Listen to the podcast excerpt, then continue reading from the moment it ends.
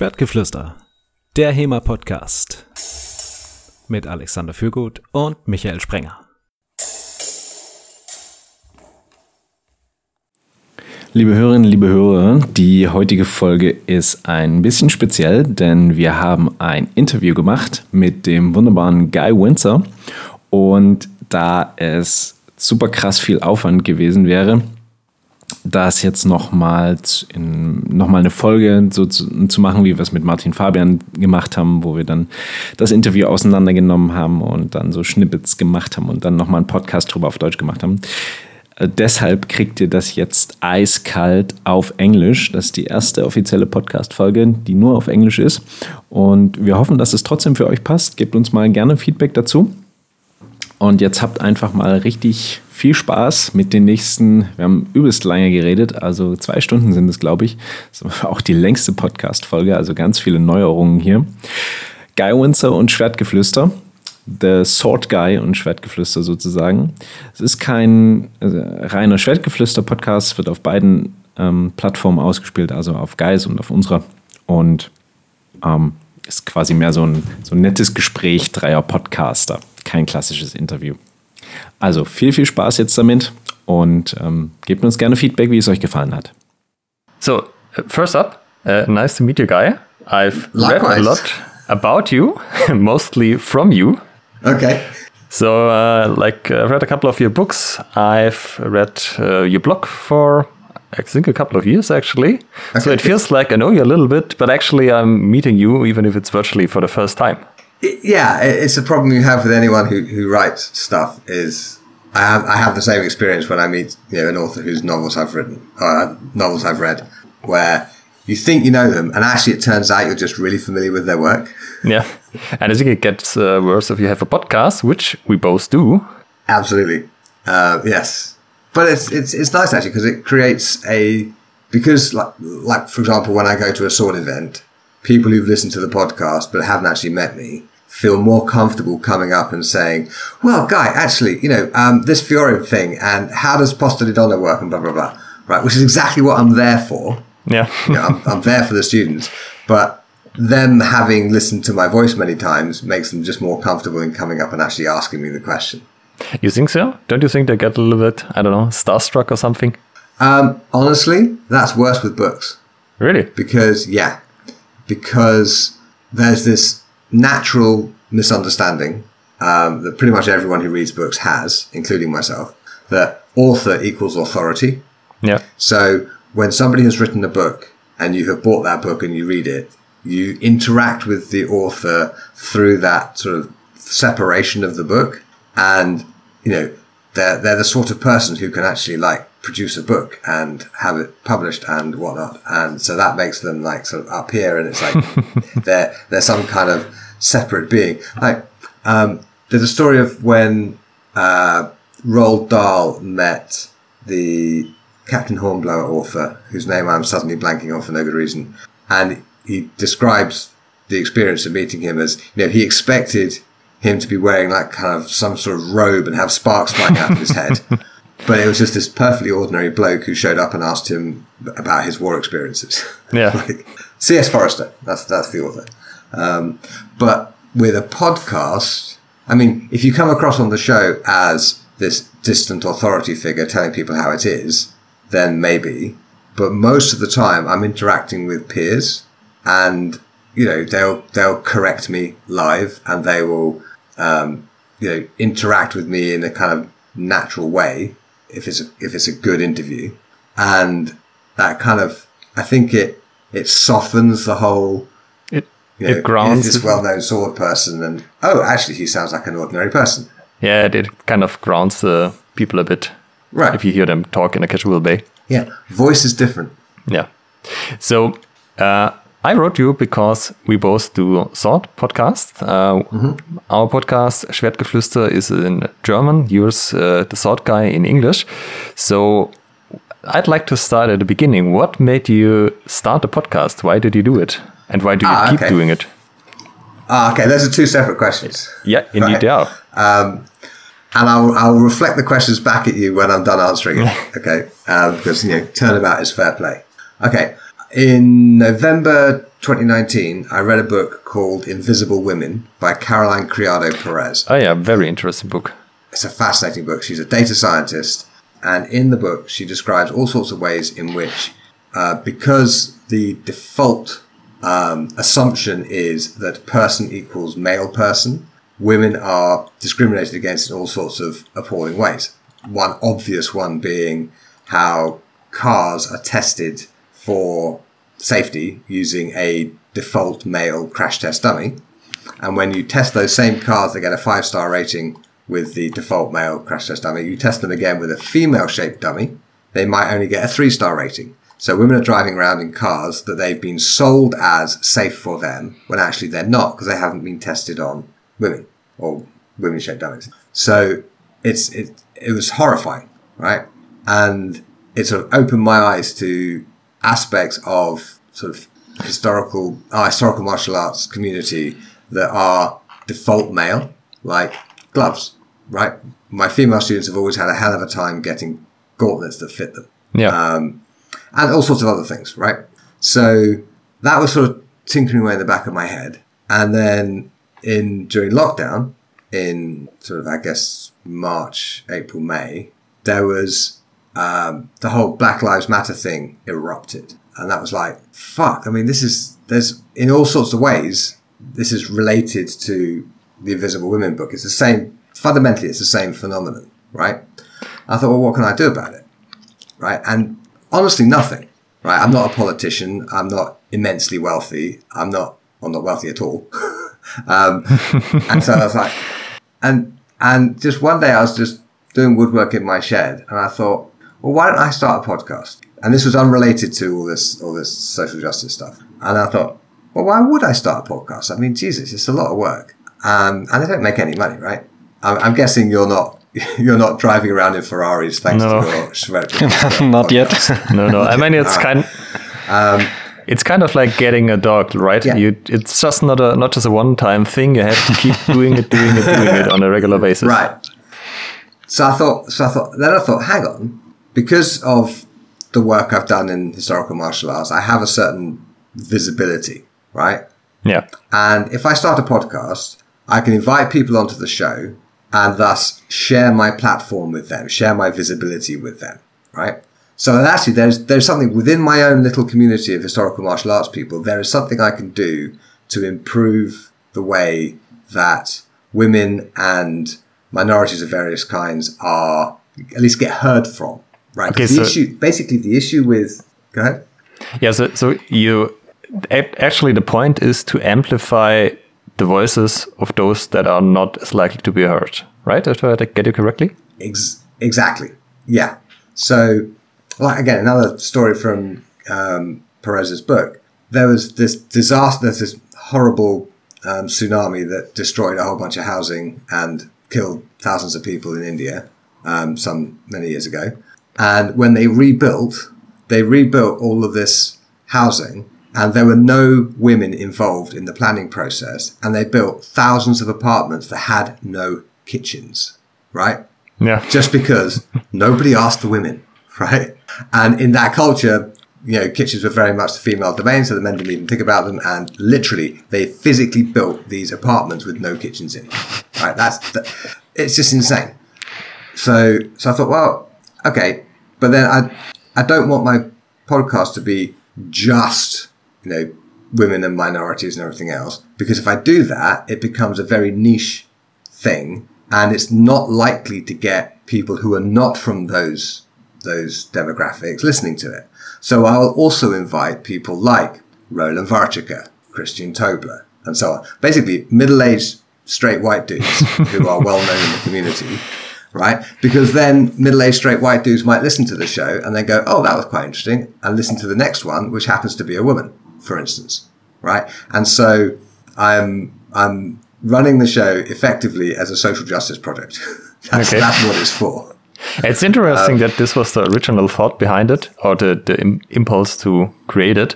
Because when you scroll through the episodes, you get that vibe. Like if someone asked me, then I would have said, "Yeah, that's seems to be important for a guy when he's selecting the guests. Right. But uh, the way you explain it, it's one step further. It's not just this is a happy coincidence. Yeah, you can do it, but no, this is the reason that you started it. This is yeah, like like the th- single probably most difficult thing about running the show is finding enough women. right to the same right? issue. Because I, I can I can tell you, so many men have contacted me, you know, telling me how wonderfully qualified they are to be on the show. Not a single woman has ever pitched me. Really? Right. So I go out and I find I mean, many of these are no, women who've shown up to my seminars, women who I know through um, other sword related things or whatever.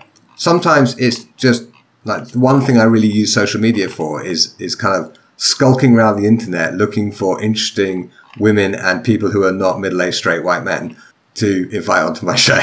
Yeah. Um, like, you know, I recently had um, uh, Dr. Ashley Polasek on, who is a Sherlock Holmes expert, but also teaches Bolognese swordsmanship. So there's always a there's always at least a plausible sword connection.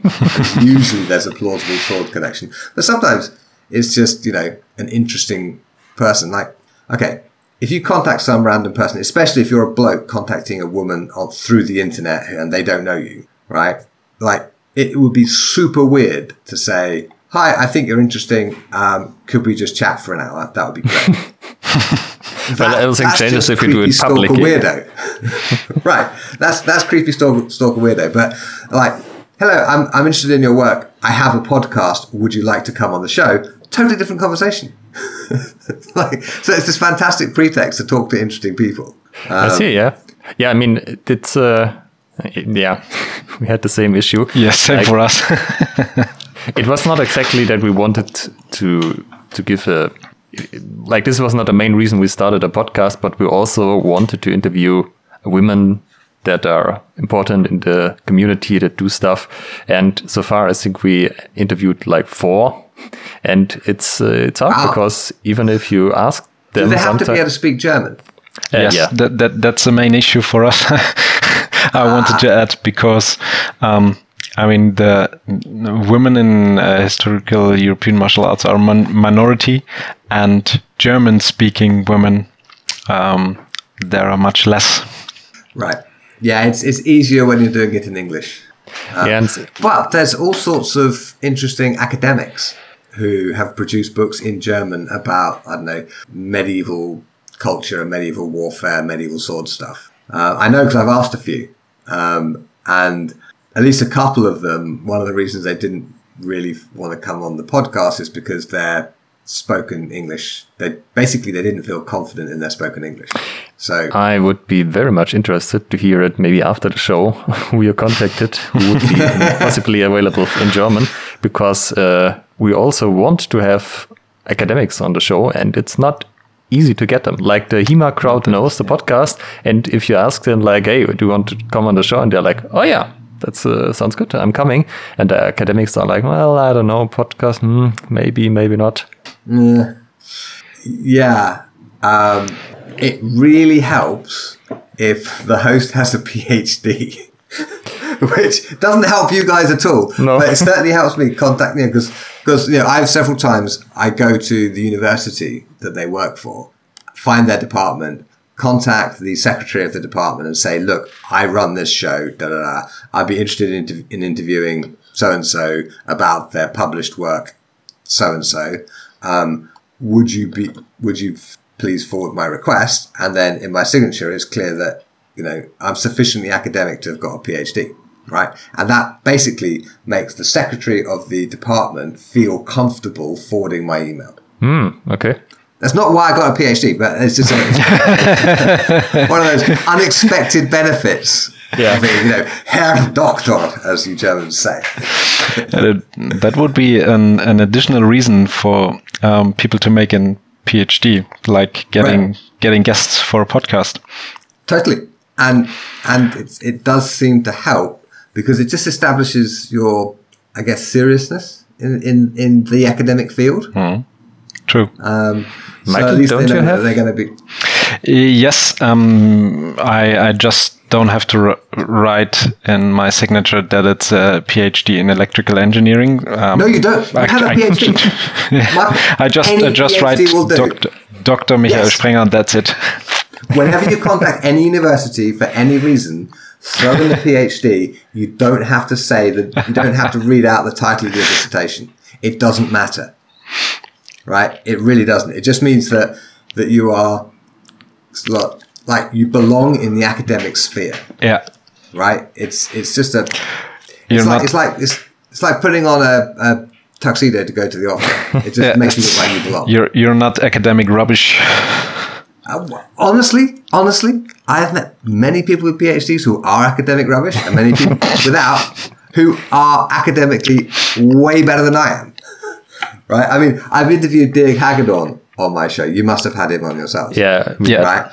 And dude, that dude has done vastly more academic work than I ever have in historical martial arts. And he has enough there for four PhDs, and he hasn't got ridiculous. Right? I mean, if, if, if, if I had if I had the power to just to like bestow doctorates on worthy people, Dirk was one of the very first people like that. So yeah, it's it's it's like the whole like any fool can write a book, many fools do, but as we were saying earlier, it's easy to confuse an author with an authority. Um, so, you know, and it's, you know, look, so, if you spend any time in academia, you know, plenty of idiots get PhDs. Yeah, I mean, so the tip to use the PhD when contacting academics is already a pretty good tip. So yeah, good that we get together and exchange. right, uh, Herr Dr. Michael, there we go. Yeah, yeah. the next next time I will actually try it. yeah, it, it just it just basically you just want to make people feel comfortable. Like like one of the things I don't know if you guys do this, but when I invite someone on the show for an interview, I tell them I will send them questions in advance. They can add questions they want stuff they want to talk about or decline any question. Um, I mean, I don't know if you listen to my show that often, but um, I have some standard questions that I ask everyone, and some of my guests don't get asked that question, and that's because they've just decided they don't want to be asked that question, and I just don't ask it to them. That's fine. And then I always send them the recording in advance so they can check it to make sure that it's, you know, they're comfortable with it before it goes live. And mm. maybe one in five, one in 10, something like that, ask for something to be changed. Um, but again, it's all about just making them feel comfortable coming on the show and then talking about anything because they know they can cut it out afterwards. So they don't have to worry about saying something extremely rude about some historical martial arts person or, or their boss or whatever else because they can just cut it out later. Yeah, we typically don't send questions in advance because we always tell people it's not an interview. Like it's a, we're doing right. some talking. Like it's a, just a nice dialogue. Um, As we do now. Bit, yep. right. Yeah. So, why did you guys start your show? Ooh, the the why is is actually a very good question. It was in the beginning of 2020. Right. Uh, more than two years now. Yeah, so your show is a bit older than mine. And um, I it was it was pre-corona, so no one was talking really seriously about the the corona issue, mm-hmm. and um, I remember myself. Like we started right before it. Yeah.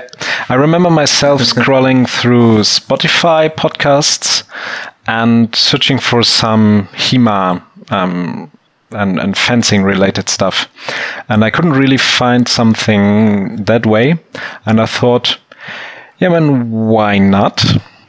Um, what's why isn't there a, a HEMA podcast or a, a German speaking uh, historisches Fechten podcast? And um, somehow the first person uh, who came to my mind was Alex, and I I wrote him a message. Uh, what do you think about starting a HEMA podcast? And um, Alex uh, answer. Um, uh, maybe he could give Alex. You can can answer yourself what you what you said that time. Well, basically, at the point you wrote me, I was already thinking about starting a podcast for like a month or something. Yeah. because okay. I get, I like I was at so many HEMA events and I had watched so many HEMA talks and read books, and it's uh, often if it's not academic work it's not reproduced. Sometimes it's filmed which is good but there's so much knowledge out there that could be easily shared but no one did it. And it kind of annoyed me and it nagged me that this was circulating inside the scene but no one who knew who, who told who something. Like there's some implicit knowledge yeah. but the new guy the new guy has no chance to learn this. He has to stick in the scene for 10 years and maybe he had enough conversations to learn the stuff himself. But this is not skill, this is knowledge, and it's easy to transfer it, like with a podcast. And uh, yeah, I thought this was what was missing from the German HEMA scene because there's a lot of uh, knowledgeable people, for example, the Cargadon, and sure. why not have them on and let them talk about what they knew? And you get a crash course in something in like an hour or hour and a half. And, and yeah, so it was an easy answer as uh, Stark, yes.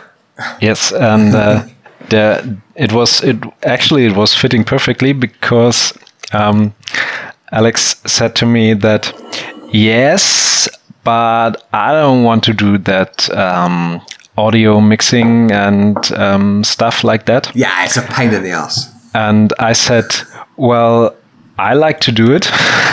well, you can do mine then. Brilliant. That's, Excellent. Okay. That's, that's something um, uh, which I had in in uh, in my uh, uh, studies. Yeah.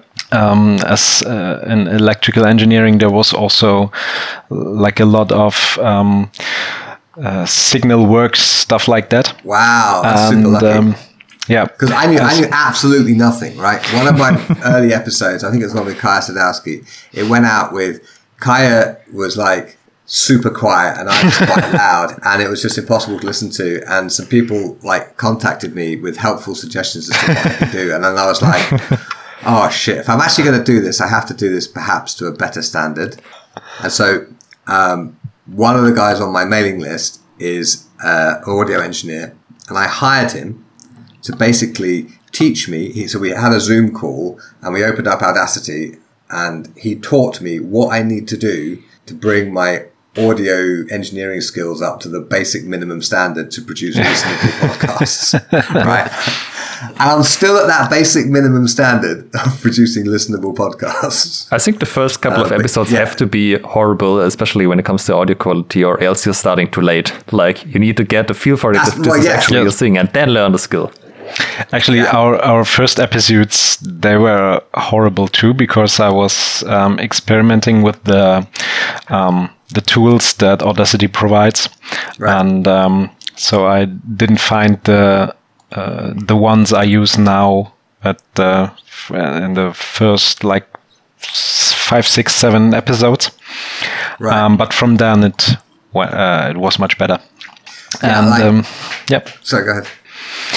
Yeah, just uh, wanted to uh, um, the uh, tell the or explain the, the, the next part from how Schwertgeflüster started because Alex said. Um, yeah, but we have to do it professionally, not like uh, okay. not only putting this on on YouTube um, stuff like that, but making a real website and putting it on Spotify, Apple, yeah, yeah, yeah, stuff like that. And I thought, um, okay, can you do it? And he said, yes, that's something I can do. And so Alex made the makes the website and the the upload and stuff like that. And that's um, how we how we interact quite well. Yeah, I, I got about maybe twenty episodes in, and I was like, okay, I want to keep this going, but I just don't have the mental bandwidth to do it on my own. And so I put a call out on the on my email list. And actually, one of my friends who lives like six blocks that way, um, so that yes, oh, I, I could do that. And so she does transcriptions, does the uploads, um, the show notes. She writes the show notes. She does all of that stuff. Gets That's everything nice. uploaded to all the various places. And obviously, I pay her because you know this is paid work. But yeah, it, I I couldn't sustain it on my own because I just don't have the energy for it. Because it is, I'm, I don't generally do um, sort of long term projects like a book. If a book takes a really long time, it might take me four years to write, and then it's done and it's out and it's done and I, I can forget about it. Kids, they're a much longer project, but that's a bit different. you kind of you have biological wiring that helps with that. Um, but yeah, in my sort of day to day, none of my projects are require a kind of weekly commitment and Th- that's so funny coming from an author like right. Well but it but it's true like you know it it matters that i produce books fairly regularly yeah. but it doesn't matter if i do any any work on a particular book in a particular month. Yeah okay right? i can see so that very so often yeah. you know a, a book that takes two years to write probably there's a month of tinkering around with it three months of forgetting about it altogether, another week of tinkering around with it, three months, six months maybe of not even thinking about it or just thinking about it off and on, and then two months of intense sort of, ah, oh, right, okay, now it's ready, boom. Yeah. And that's when most of it gets written. Then forget about it for a month, let it sit, then maybe spend a week editing it, then send it off to the editor, and then it's in, in the kind of production process, which is like the straightforward bit where you, you, send it off to various professionals for layout and get cover design done and do all the publishing side of things, which is which is, doesn't require much creative thought. Um, but the book itself, it's not this much every day, this much every week, this much every month at all. It's it's intense bursts followed by yeah. periods where I'm thinking about something else altogether. It's interesting that you do it like uh, that because podcast, I mean that it has yeah. to be so yeah, the podcast has to be every bloody week because it ha- yeah. these things have to be regular, right? So I don't do it that way. I don't do it that way at all. All right, I do like I usually have maybe eight or ten episodes in the bag. Like the way I just when I, when I started, I was like, okay, I will not launch the first episode until I have six recorded and ready to go. Yeah, that's a because if I have six read. recorded and ready to go, I can take six weeks off and still get the next one out if I need to. And in the end, it went so easy at the beginning. I had 10 in the bag before I launched the first one. And, you know, twice now, I've got down to having maybe two in the bag. And then I think, do I want to continue the podcast or not? And I, so far, twice have said, yes, I do. And then I've scurried about finding people and interviewing them and making the episodes and stuff. And, you know, right now I've got, I think, I, I had a period like that just a few weeks ago. And I was like, am I going to keep this going? And since then, I've re- done five recorded interviews and I've got another four scheduled. So yes, it's definitely keeping going. So you're questioning it because you have it's too stressful if you only have two episodes. Did I get that right? Um, no, I'm I'm I question everything every now and then. Okay. So like every every project, um, I'm like, do I really want to do this? Do I really want to do this? So like with the podcast, it I I scheduled a bunch of stuff to kind of get me through over the summer because I was going away with the family for holidays and you know doing other things. I wasn't going to have any time for doing anything. So everything was scheduled in July. So I didn't do anything with the podcast at all in August.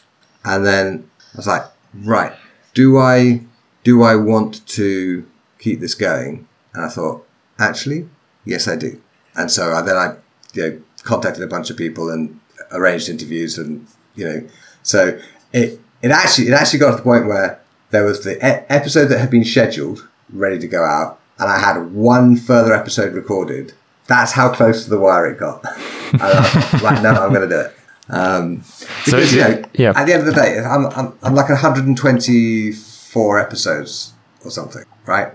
It's a lot, right? Yeah, so on a weekly itself, schedule, right? It const- yeah, yeah. And it, by itself, it is a, a large and valuable body of work, which if I decide to stop, that's still a useful service to the community that people will hopefully find and continue listening to and getting value from for years to come, right? And more than half of the guests are women, and we have, you know, people from all, all sorts of demographics and stuff as well. So we have like this, this broad spectrum picture of the historical martial arts community there, right? So stopping would be okay. Yeah but it doesn't to me it doesn't quite feel like we've got there yet. So i'm just going to keep going for another round and then i don't know maybe in three months or six months whatever i'll go do i really want to do this? And the answer will be no. So who knows? so uh, we, we started out with doing weekly episodes and we are usually just one or two episodes ahead. But mm-hmm. yeah it was too hard, and we switch to um, every two weeks. But still, we do around a third of our episodes with a guest, and two thirds are me and Michael talking because scheduling. Oh, with that's a lot easier to schedule. Yeah. That's Like- a lot easier to schedule. How are you how are you doing it? Because that's a lot of work. I mean, you uh, need to synchronize Yeah. calendars, um, give them some information beforehand. okay. How did they prepare and so on? Very important thing to remember. I don't have a day job. This is my part of my day job. Yeah. So, you know, I make my living from teaching historical martial arts one way or the other. And yeah, okay, the podcast makes no money. Um, I have some lovely Patreon supporters who are super kind and lovely and send me money every month to help with the podcast expenses. And that covers maybe half of the expenses, right? The actual money that goes out. Because remember, I'm paying an assistant to do all the admin stuff. Um, and then there's hosting and all the other stuff that goes with it, right? So it doesn't make money, um, but fortunately, my books and my courses tend to make enough money that I don't have to worry about this particular project being by itself, you know, financially worthwhile, right? So it's it is just I think the historical martial arts community needs this because it is still far too many middle-aged white dudes like me, um, and so uh, you know, it's it's worth doing for for the sake of the community itself. It's worth doing. So I find the energy and get on with it. I would have thought you would have to prioritize even further if you if this is like Michael and I have a day job, so there's money coming in, but you have to do a lot of uh, other stuff, or you're doing it. I'm not sure if you Yeah. have to do it like this, but uh, I would think that there's a point where you say, well, I could write another book which has generate some income, or I do more of the podcast. Okay, but the the kind of creative energy that the podcast requires is Yeah. different to the kind of creative energy writing a book requires, right? So they don't come out of quite the same energy budget. You know, in the same way that you know, doing you know, if you if you did a million push-ups yesterday, you can still do your rapier footwork today because although your shoulders are shot, are fine, right? So, like, I usually schedule my podcast interviews for the afternoon where I've done my hard thinking creative stuff in the morning already.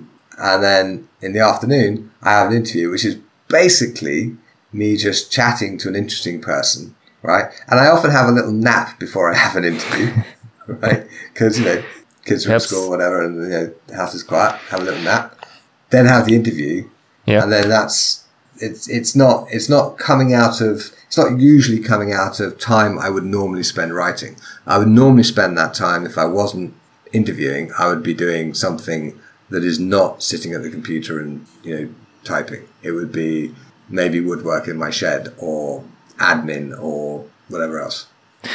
I see. So, how would you describe the energy level that Yeah, you yeah, that, use that was my podcasting? question too now. Yeah. Sorry, I, I didn't catch the question.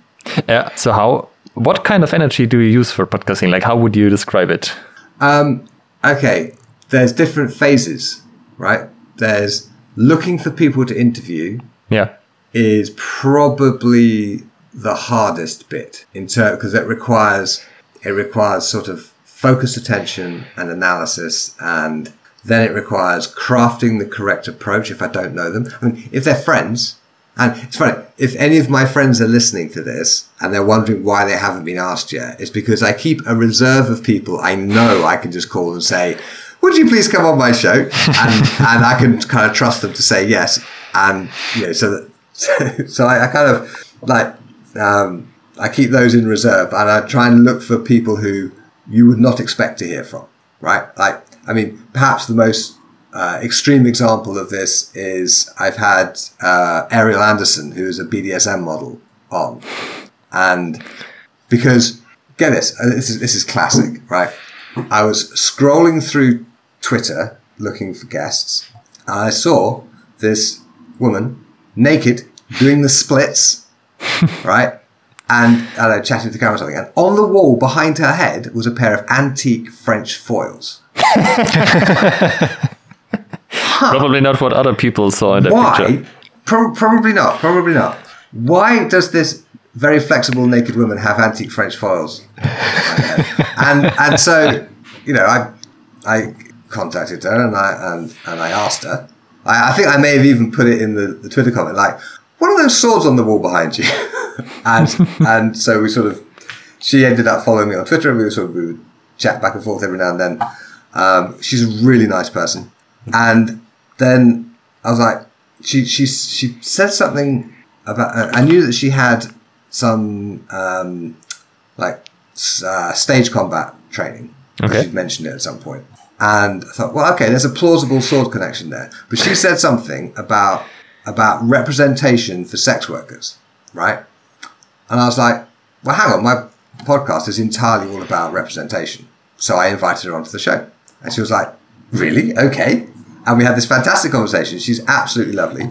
Um, you know, she's since been round for dinner with you know my kids and my wife and everything, and we we, we all just get on famously. Um, but it's the world is wider than many people wish to see, and so the whole point of the show is is breadth, and why not have on? She's firstly she's interesting.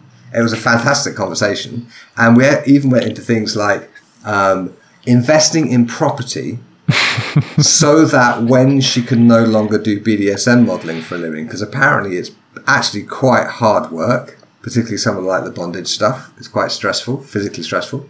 Um, you know, what's she going to retire on? Well, Yeah. so she has this portfolio of, of apartments that she rents out. It's, it's, it's a fascinating conversation. Um, okay, I slightly lost my thread. How did we get onto Ariel? It was Oh, uh, yeah, different different kinds of energy. Yeah. yeah.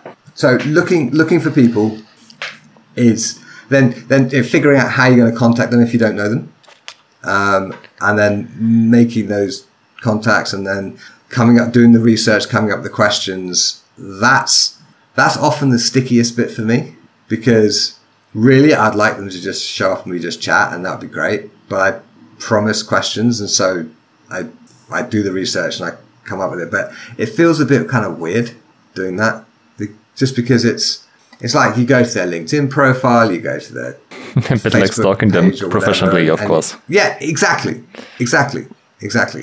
And I'd always try to find a question that they probably haven't been asked before, right?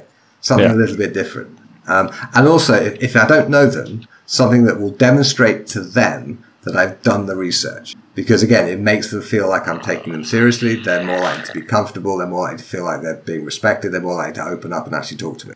Um, so that's probably the hardest bit. Then there's the um, scheduling is a pain Yeah, because time it's a lot of pain. But yeah, it's just that's that's just admin. Um, the actual interview itself, it's hugely dependent on the guest, right? Some guests you just welcome onto the show and they just talk and it's brilliant. And all you have to do is just put in a a little anecdote or a little question or something every now and then, and you Yeah. just get this this fascinating, erudite, articulate, easily transcribed conversation.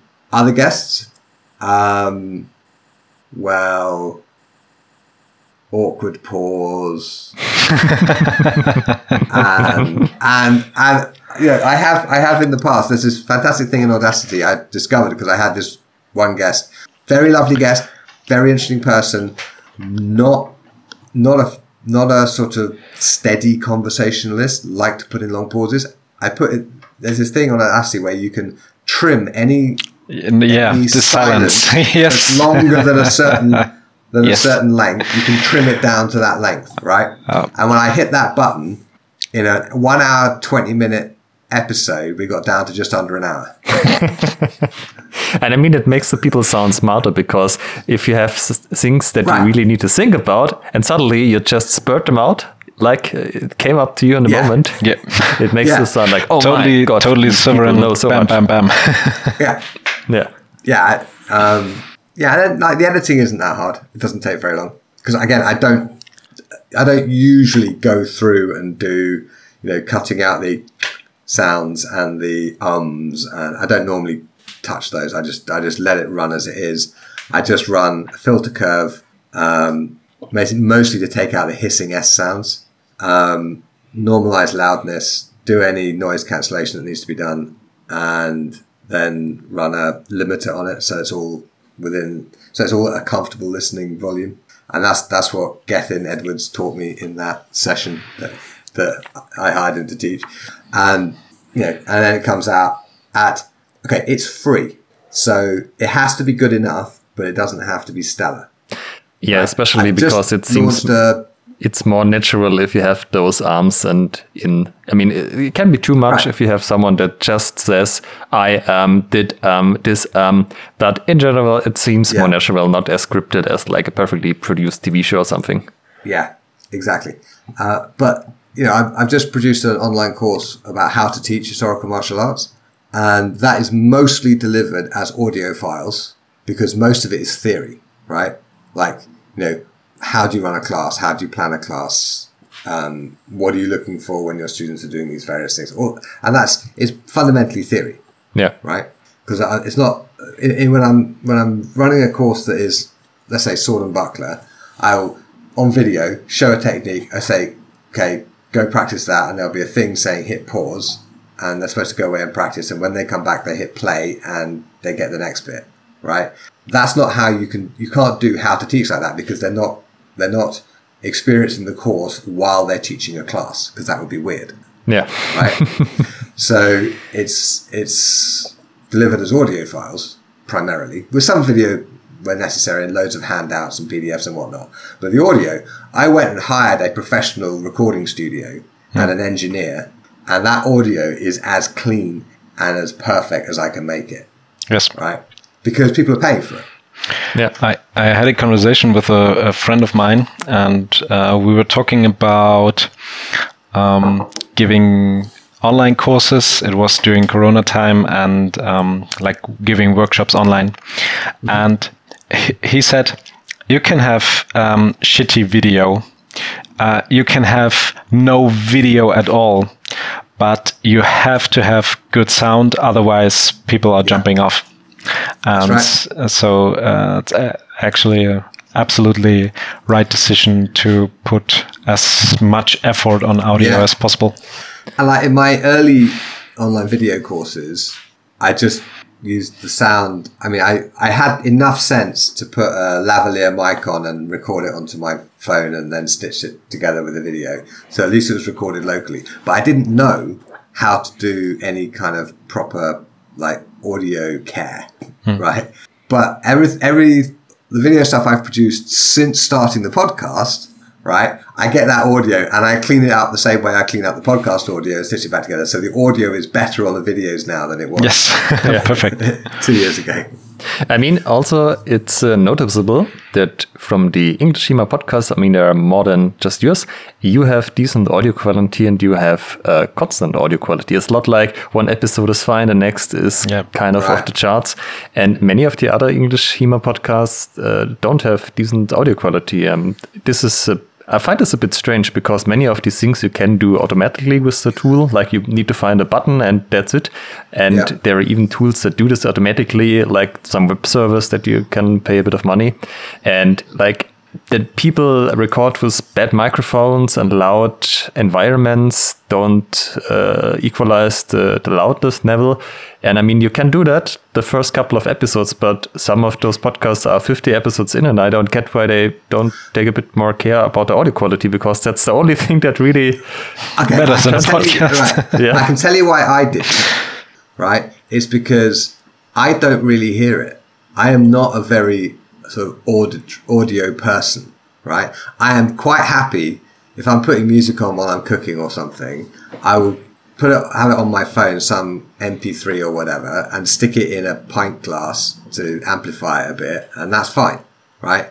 I know people who literally choose their furniture for its uh, audio uh, acoustic properties, yeah. so that when their incredibly expensive and beautiful hi-fi is trying to reproduce this incredibly perfectly produced sound stuff, their furniture doesn't mess it up by bouncing the sound around in an annoying way. Right? Yeah. That's that's how I am with swords. It's not how I am with audio.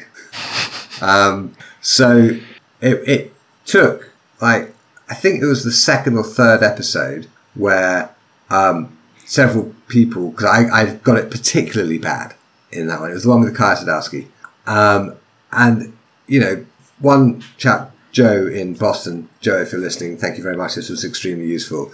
He literally he said, "Okay, download Audacity," and then he sent me a series of screenshots of what I could do to fix that episode. Right? Yeah, really. So I so I did. That's did really that. nice. Yeah, yeah, yeah. Right. I did that, and that made the episode, and I re-uploaded the audio so it was improved.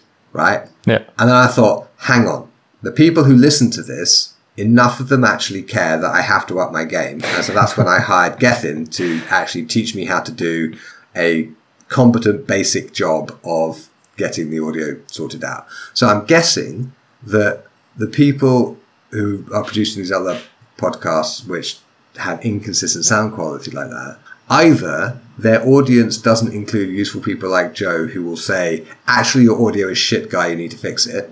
Um, or, and perhaps they don't, um, perhaps they don't have the budget to hire somebody to teach them how to do it properly, right?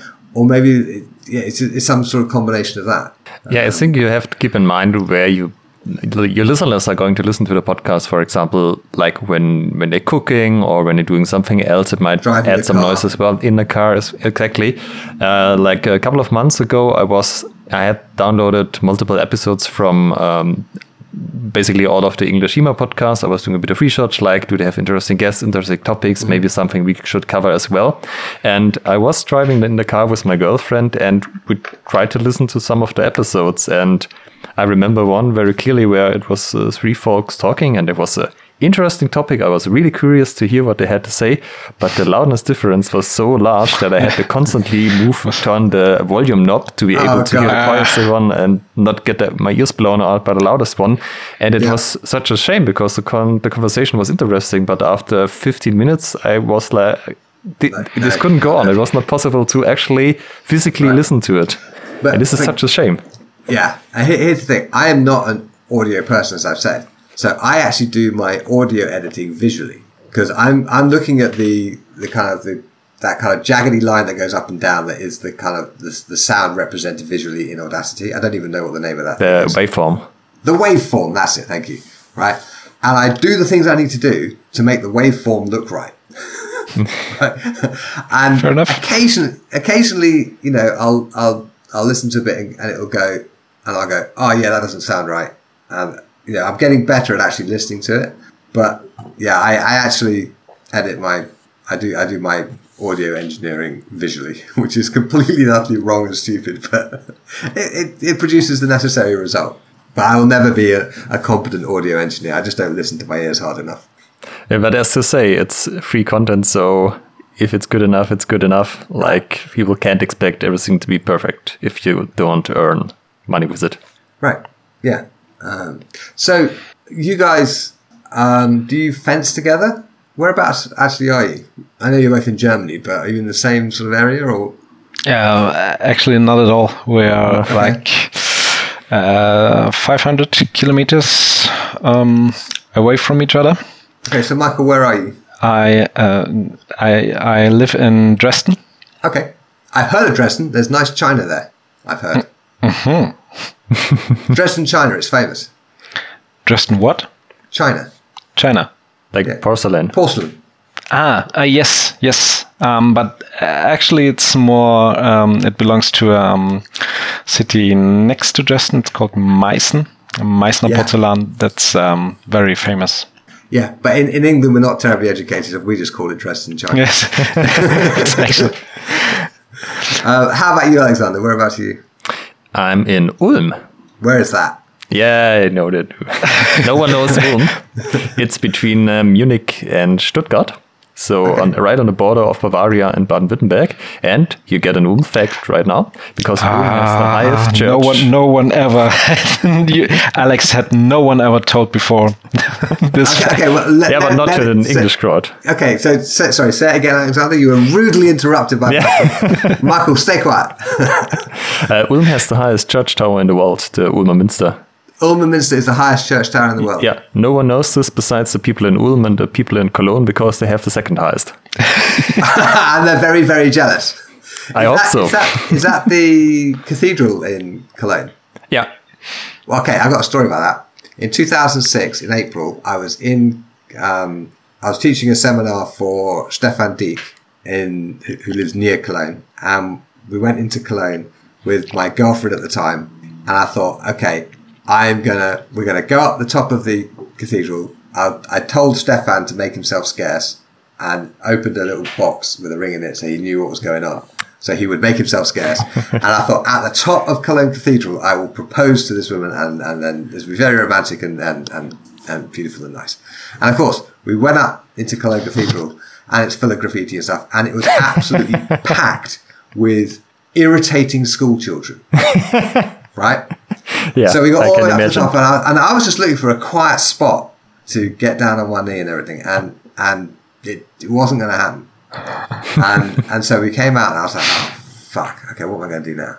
And then we were passing by a jeweler's shop, and my wife was like, oh, that's a very nice ring. Kind of that's when when a woman in that situation says something like that. That's basically a hint, hint. that's a very nice ring, guy. So so I just I just pulled the box out. and I said, well, I've got a better one here. Well, there's But what I should I should have gone to Ulm, so I could have proposed at the top of the tallest church tower in the world. But no, I, I slummed it in Cologne, and even that didn't work. So It's quite nice up But there, actually. we have A lot of kids stuff, in Bristol. but yeah. we had our, our 16th wedding anniversary just last week. But I mean, the, the, the story is much better than proposing on the top of Kölner Dom. Um, Yeah. Like, uh, I mean, I have a better one here. That's great comeback. It was just frustration. It was like I'd been like trying to give her this bloody ring all morning, and it wasn't the pro- I was like, oh fuck it, there you go. So this is something that is uh, brought up reg- regularly, like, oh, you know, that one time. No, no, no, no. She was very pleased. So basically, she didn't really matter that how it was delivered, so long as it was delivered with the right intent, and that was fine. I see. yeah, no, yeah. I mean, we have met before the podcast and we fenced with each other, but we're not in the same club. And I think that actually helped because since we do two thirds of the episode together, if we also train to the same club, it would be too Yeah, samey. We need to have a bit of conflict and a bit of a differing opinion. so, what um, sort of systems and styles do you practice? uh, in, for me, it's stra- pretty straightforward, um, old school Lichtenauer stuff. Like, um, uh, mm, I I prefer the the stuff in the Peter von Danzig manual. Okay. and um, I it's it's mainly like bit of grappling, bit of um, sword and buckler, um, bit of uh, dagger, and longsword. So the the, Right. the main part, my So, classic medieval Lichtenauer Yeah. yeah, stuff. Excellent. Okay, and von Danzig for preference. It, that's a good choice. It's a solid, um, well worked out source. Uh, I'm very envious that you can actually read the German though, because I can't read German, which is why I don't take the German stuff with any seriousness. Um, how about you, Alexander? Yeah, I used to do uh, pretty much the same thing, old school Lichtenauer, for the first 10 years of my HEMA career. And uh, last year I switched to Rapier. I still teach longsword, but I only fence Rapier now. Ooh, rapier. What Yes. in what style? Um, I do read a lot of Giganti, and I tried Fabris, but I'm not flexible enough in the hip to actually do Fabris. Uh, but yeah, yeah, really, Really, it's, at uh, your age? Yeah, I'm not. Okay, okay, dude, dude, you need to get your hamstrings sorted out because I would guess we've never met or anything, so this is just a guess. I would guess that your problem with Fabris is not flexibility; is that your hamstrings are shorter than they should be, Yeah, right? probably. Which is preventing you from keeping your spine in a neutral position while you're hinged at the hip forward, as you need to be for Fabris, right? So, um, yes, there's. I have a I have a workout for hamstring flexibility that I will send you a link. You can put it in the show notes if anyone's listening wants to have a go at it. Um, so that if you if you get your hamstrings to their proper length, you shouldn't have. I mean, I'm 49. Oh, I will be in a couple of months. 48 at the moment. Um, I have no problem with Fabris's guard positions Yeah. and strikes and stuff. I would definitely trying out, but I'm not 100% sure that this is easily fixable because I think since I'm like maybe eight or something, I was not able to touch the ground with uh, straight knees. Okay, So I really only started doing sport when I was 25 when I started HEMA. So I'm not sure how many, how much of the damage has been done. It it it okay. It doesn't matter, right? Yeah. Because most most of the flexibility we're talking about is in where the stretch reflex is in the muscle, right? So all you really have to do is over a period of weeks and months reset the stretch reflex and allow the muscle to get longer, and then don't strain things too much for nine months to a year while your soft tissues, tendons, and ligaments and what have you are getting used to this longer range of motion. But at no point should you be deliberately stretching tendons or ligaments, Okay. right? You should only be stretching the muscle. And the muscle can take any amount of shit, right? They are astonishingly robust when it comes to handling training damage, right? The injuries that matter are the injuries to soft tissues like tendons and ligaments or Yeah. injuries to joint capsules, um, cartilage, that sort of thing. A muscle can be trained to do almost anything. So you should just just consider it. Right? Now, I have absolutely no business giving you any kind of historical fencing advice that you haven't asked for, but it's just one of those, you know, you get me on your show, I assume you're interested in my opinion, and so I just just dumped a whole lot of um, totally unsolicited advice. Yeah, feel you, free to I do so. apologize, but but So have- what is the have- have expectation? like how fast will will I see some results at least? What do you think? okay, when you're doing the kind of flexibility training that I'm talking about, Yeah. you should notice significant increased range of motion, particularly in the beginning. Usually Yeah. there's, there's quite a big gain in the beginning and then it slows down a bit. Three weeks, Okay. right? Four times a week for maybe 15, 20 minutes a time for maybe three or four weeks. And you should see noticeable difference. Okay. you That's definitely a time frame I can try it out. else. Yeah. Yeah, then if, if you don't see any change in that time, then the problem with your getting into a Fabris guard is not your hamstring flexibility, is something else. And then what we should do is we should um, get on a thing so I can actually have a look at how you're moving and then we'll figure out what else it is. But nine times out of ten, problems with Fabris come from modern people sitting in chairs too much who have very short hamstrings. Yeah. Well, that's uh, Um, exactly what I do the whole time. Right, there we go. so we'll see. We'll see. Um, Yeah, so definitely going, going to give it a fan. try. Good. So you're a Giganti fan and a Fabris fan. Uh, so far, not a, not a Fabris fan because I can't go into the positions, not much of a fan. But he writes a lot of interesting stuff on tactics and so on. Yeah, yeah, yeah. No Capoferro? Uh, I took a look at it, and it's also interesting, but it uh, didn't dive any deeper. Okay. So you're a Giganti then, through and through. Uh, so far, yes, but I think it's kind of a liberal in- way to uh, look at Giganti. I mean, uh, do you know uh, Rob Giles, Okay. the American uh, rapier fencer? Ah, yeah, I know of him. So I was at the European Games in um, Minsk, like uh, 2019, Yep. and I saw him fence there. And at that point, I dabbled a bit in rapier, but I wasn't really serious about it. And the the stuff he was doing with his left hand, like all the waving and and the finger movement and so on, it, Yeah. it kind of spoke to me. It was like, oh, you can do that. Like I like to mentally manipulate opponents while, while fencing, and wait, if I have a Yeah. free hand, I can do this even more. This is great. I'm gonna try, try this out. So I'm kind of looking Okay. forward to receiving his book and seeing what he has to say about it. Okay. Yeah, it's I've I've seen his book and he's a he's fundamentally a sport fencer because what he cares about is winning tournaments. He doesn't actually care about historical accuracy or duels or that sort of stuff. He is all about winning tournaments and he's very good at it. Um, so that's his entire focus. Do you think So he would agree with this? basically a.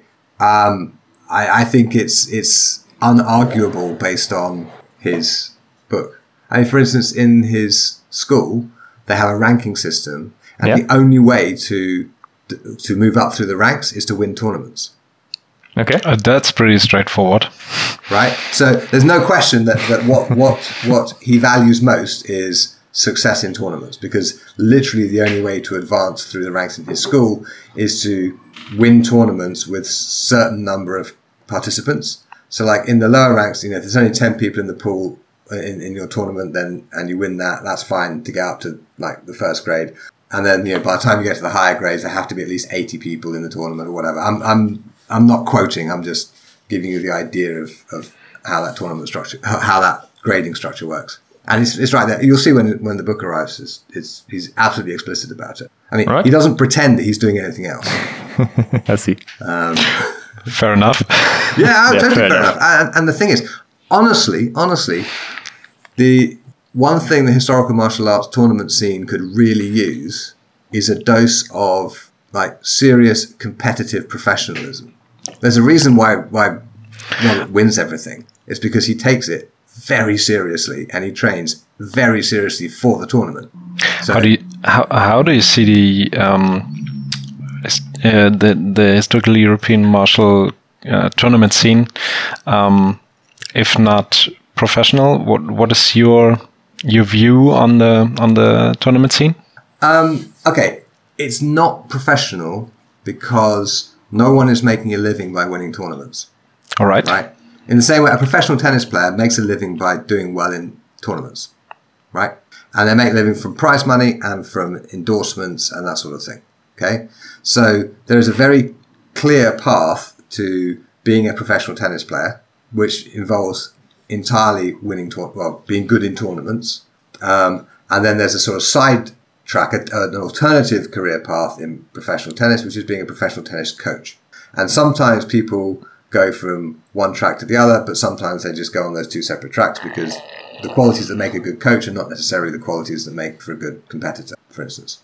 Um, I mean, like if you look at like I don't know gymnastics, for instance, and look at the coaches, the coaches, there's absolutely no way that um, what's name, that American gymnast um, Biles, Biles is her surname. I've forgotten her first name. I don't know how. something like that. Anyway, I mean, she's won like gold medals and in Olympics and whatnot, right? Unbelievable gymnast. Watch her stuff and you go like, uh, holy shit, what's that? Human beings are not supposed to be able to do this. There's no way on earth her coach could do that, right? But her coach can get her to do that, and she wins medals with it, and that's the point, right? Yep. Um, but the okay, the historical the historical martial arts tournament scene is a fantastically useful thing for everyone, whether they take part in it or not, because it provides a place for people who want tournaments to go. It provides a, I think most, I would say, perhaps every martial artist should have tournament experience in their training at some point in their career, because it teaches you things that nothing else will teach you. Um, and it also creates a market for all sorts of useful equipment you know, fencing jackets and whatever. Um, but it's the issue with it is that it creates artifacts. The rule sets create artifacts, and the the choice of equipment creates artifacts that basically mean that the the historical fencing tournament scene isn't really historical fencing at all most of the time, right? It's mostly tournament fencing, right? It's basically it's they they've created their own sport, right? And that's Yes. a fantastically good thing to do, and I have no quarrel with it whatsoever. Um, but the problem is that firstly they haven't sorted out the safety, right? You absolutely should not be doing longsword at, in a tournament with a fencing mask on. It will not protect you from concussions. It is just a disaster waiting to happen. The plastic gauntlets are totally inadequate. People get their fingers broken and stuff all the time. Um, there isn't a proper education of fencers to be able to handle the grappling stuff. And so either they don't allow the grappling stuff, which basically is totally anti-historical, or they allow the grappling stuff and it it creates safety issues for people who don't have that training. Um, it's a very kind of complex phenomenon that has all these fantastic things in it. I think really what, what, what would be ideal is if they just drop the H, right? And they don't even try to make it historical because it isn't. Hmm. There's nothing historical about it. The weapons Yeah. aren't historical, the equipment's not historical, the rule sets aren't historical, whatever. And then it can become its own thing and become a really well structured, well run tournament environment where martial artists can go to have that experience. It's uh, that's uh, super interesting that you mentioned that because I had a discussion with a, uh, another trainer uh, like a week ago, and we talked about um, uh, like historical fencing and sports fencing, and he said Well, actually, there should be sports fencing, and you should divide it in the Olympic, like Yeah. foil, epee, and saber, Yeah. and uh, like other weapons, longsword, yeah, rapier, rapier, longsword, whatever. Yeah, I agree. stuff like that. And uh, but that's uh, as you say, it's sports fencing. We we created uh, an a sport, and we we're fencing like sports fences with uh, different rules. But I mean, it's about uh, it's about winning uh, uh, in in the environment of a certain rule set, and um, it's just other weapons. Right. And again, see, when I say things like that, people often interpret that as I'm somehow against the tournament scene. I'm not. I'm, I just wish it would become its own thing properly and get a bit more Yeah. professional about how it's how it's run, so that it's more consistent.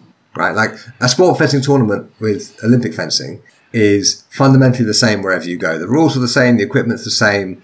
The safety regulations are the same. It's established. Right. And because it's so well established and has been established for so long, you can be a professional fencer. You can win chunks of money, right? And actually, you know, and when the stakes are high, you get a different level of pressure, right? Which is just, you know, fascinatingly useful to anyone who's interested in training martial arts, right? Because one of the biggest problems we face is how do we, how do we recreate pressure in a way that doesn't kill people? Yeah, right? Um, and, you know, one one simple way to do that is just to raise the stakes. Like, let's say you- and I mean, I hope if I'm, I'm ever in, in Dresden, we'll we'll cross swords in a friendly and fun fashion and whack each other about the head and shoulders with long swords, because why not, right? And that would be fun and interesting and useful. If we wanted to put some pressure on it, we could simply say, well, okay, um, we each put I don't know 500 euros down, Yeah. and the winner keeps it, right? And that would suddenly it would change it completely, right? And it would change it from being collegial to being truly competitive, right? Um, you know, there's there's all sorts of ways that we can. You know, I'm not suggesting that that would be a sensible thing to do because I have no particular interest in in competitive fencing anymore. You know, I did my sport fencing in the 80s and 90s. I don't need to do it in the 2020s. um, but you know, when the stakes are high, people behave differently. Um, like I had this, I was at Lord Baltimore's Challenge in July, fantastic event, and the real function of the event is to get the SCA and historical martial arts people together because we have a lot more in common than we do have differences, and the area of overlap is enormous. And so it was um, the first day was all tournament, and you know the way you know, I was a ring director. The way I run a ring is um, I don't. You know, if, if the if whoever got the hit is not absolutely clear, I just throw it out. I don't discuss it. I don't try and figure out what happened because the point of all this fencing experience is to get better at fencing. And when a really good fencer is up against someone who's much less good than they are, and they just effortlessly control their opponent's blade and hit them however they like, it's obvious to everyone what just happened. There's no question. So in in the tournament, if the purpose of the tournament is to create better fencers, as I think it should be, if there isn't a major cash prize, um, then the you know I'm not going to waste everybody's time going well. Actually, okay, according to the rules, then maybe this thing coming over here has slightly more priority. I don't give a shit, right? And I explain to the fencers. You must assume that I am drunk, blind, and biased against you. You have to make it so that I cannot deny you the hit because it's so obvious, even to a drunk, blind, biased person, where the hit went. And if you don't make it that obvious, I'm just going to throw it out.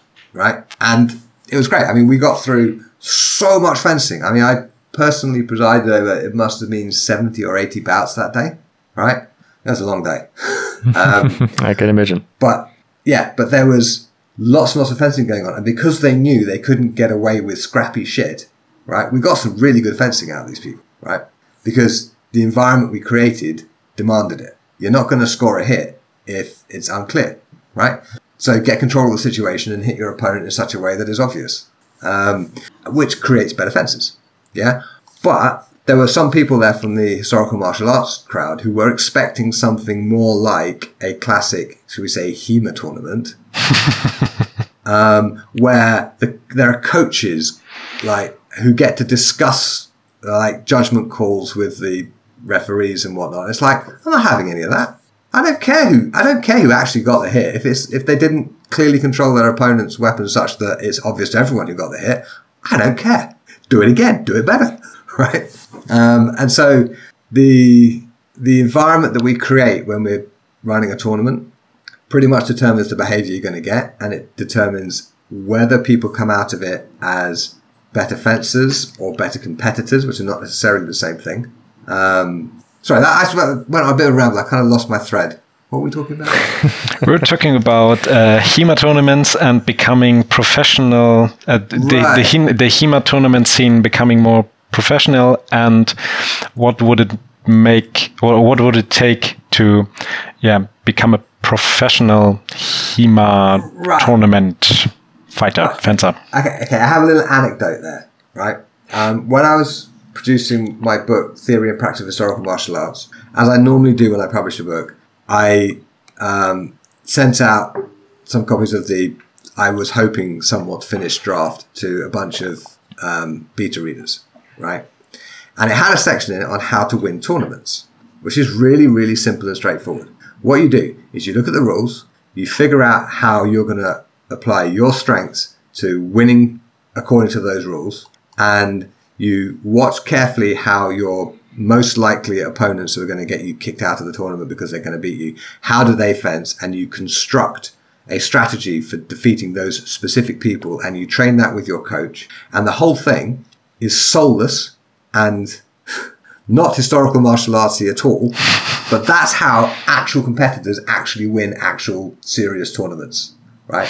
You only have to read Johan Harmenberg's Epee 2.0 to get an inside track on how, how how he got two Olympic gold medals, right? It was, he was so dedicated to that that he knew that he was most likely to fence one of his epee teammates in the final for the men's individual, right?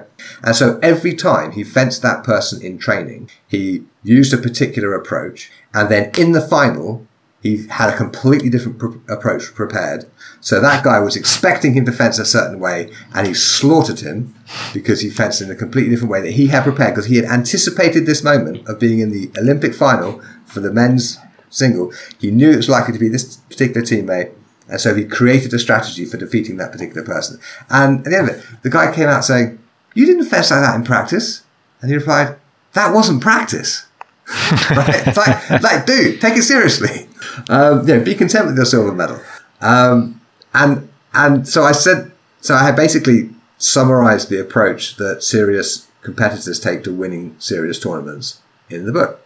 And one of the most significant bits of feedback I got from it was like, "Guy, that's horrible." um, uh, it's like, like, like it's just horrible and and and so I added a big chunk of okay, that's how you win tournaments, but this is how you should use them for your development as a martial artist, right? Which is not the same approach at all. Uh, so speaking of books, um, I think you mentioned yeah. in the podcast with uh, Daniel Jaquet that you get around half your incomes with the royalties and the sales from my books, something like this. So yeah. did the something podcast like actually help you? Like, did you see some other benefits besides the direct um, Patreon and so on, like more book sales or whatever, or getting it's more known in the very scene? hard. Okay, it's very hard to say. So far, I don't think so. Okay. Uh, I and I say that because you know every now and then I do try and actually sell a book through the podcast. Like I'll I'll run a discount on one of my books on my online store, and people can go and buy it. And so far, not a single person has ever used one of those discount codes. okay, how often have you tried? So that's so. Um, often enough, and the thing is, it goes out to enough people that if that was going to work, it would have worked at least once by now. Yeah. Okay, right? so that's so, uh, unexpected. So what you do is you tell the discount code in the podcast, and um, then you. No, what I what I do is is I say I create what's called a pretty link, which is a redirectable link that is simple and easy to like. For example, the last one was um, guywindsor.net forward slash TSG for the sword guy 22 for the year, right? So they could type guywindsor.net forward slash TSG 22 and that would direct them to this place where I was selling actually the audiobook of Theory and Practice So I think, you know, you like listening to audio about swords. Maybe you want an audio book about swords, sword fighting, whatever. Um, there you go. And not a single person has used that discount. not one. I mean, the method Right. is solid because And- that's how other advertisers track their revenue when they do podcast advertisement. Right. Exactly. Exactly. And I don't know what it is. I don't know why it doesn't work the way it seems to work for everyone else. But I, th- I don't fundamentally care because the purpose of the podcast is not to sell my books. Right. It's I know it's doing the other things because people come up at events, for example, and they tell me that Oh, um, yes, I got into historical martial arts because a friend of mine forwarded one of your episodes to me and I listened to it and I thought it sounded really interesting. And obviously, people like me are welcome. I was like, that's exactly what it's all about. Oh, really? That's right? nice. So I know, I know it's doing that. And that's what I actually care about. I have other ways of selling books, you know, Yeah. Facebook ads or, you know, my, my email list is what normally actually sells stuff. So like when I launch a course to my email list, that usually does okay. Um, so yeah, but the podcast doesn't, doesn't make any money that I can tell. And here's the thing. Yeah. Um, August this year was the worst month for book sales I've ever had, right? I mean, literally six years ago, where I had no podcast, no email newsletters, none of that stuff, and I had half as many books. My August sales in 2016 were four times bigger than my August sales in 2022. That can't be just me Yeah. right? That isn't. I mean, that's that's just. I mean, because normally, like book sales are up maybe fifty percent over 2016, right? So I think that was probably some larger cultural thing. As like, oh my god, it's the first summer we've had without COVID, so we can all go out and do stuff and not buy books, Yeah. right? I I think that may have had more to do with it. Um, So what does a at the end good month and a, yeah? So what does a good month and a bad Sorry? month look like in book sales? I, I'm kind of curious. Just some ballpark figure. Like, do you sell thousands of books, hundreds, millions? no, no, no, no, no. Um, a in a really good month, I might sell 150 books. Okay. All right. That's a really good month. The thing is, because I publish them myself, I see maybe, maybe 200 books.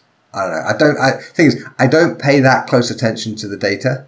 The only reason I actually looked at the 2016 versus 2022 thing is because when I got my uh, publisher conversation report from Ingram Spark with my my biggest sales are always in the US. The US sales were like I was like that can't be right. That seems to be missing a zero.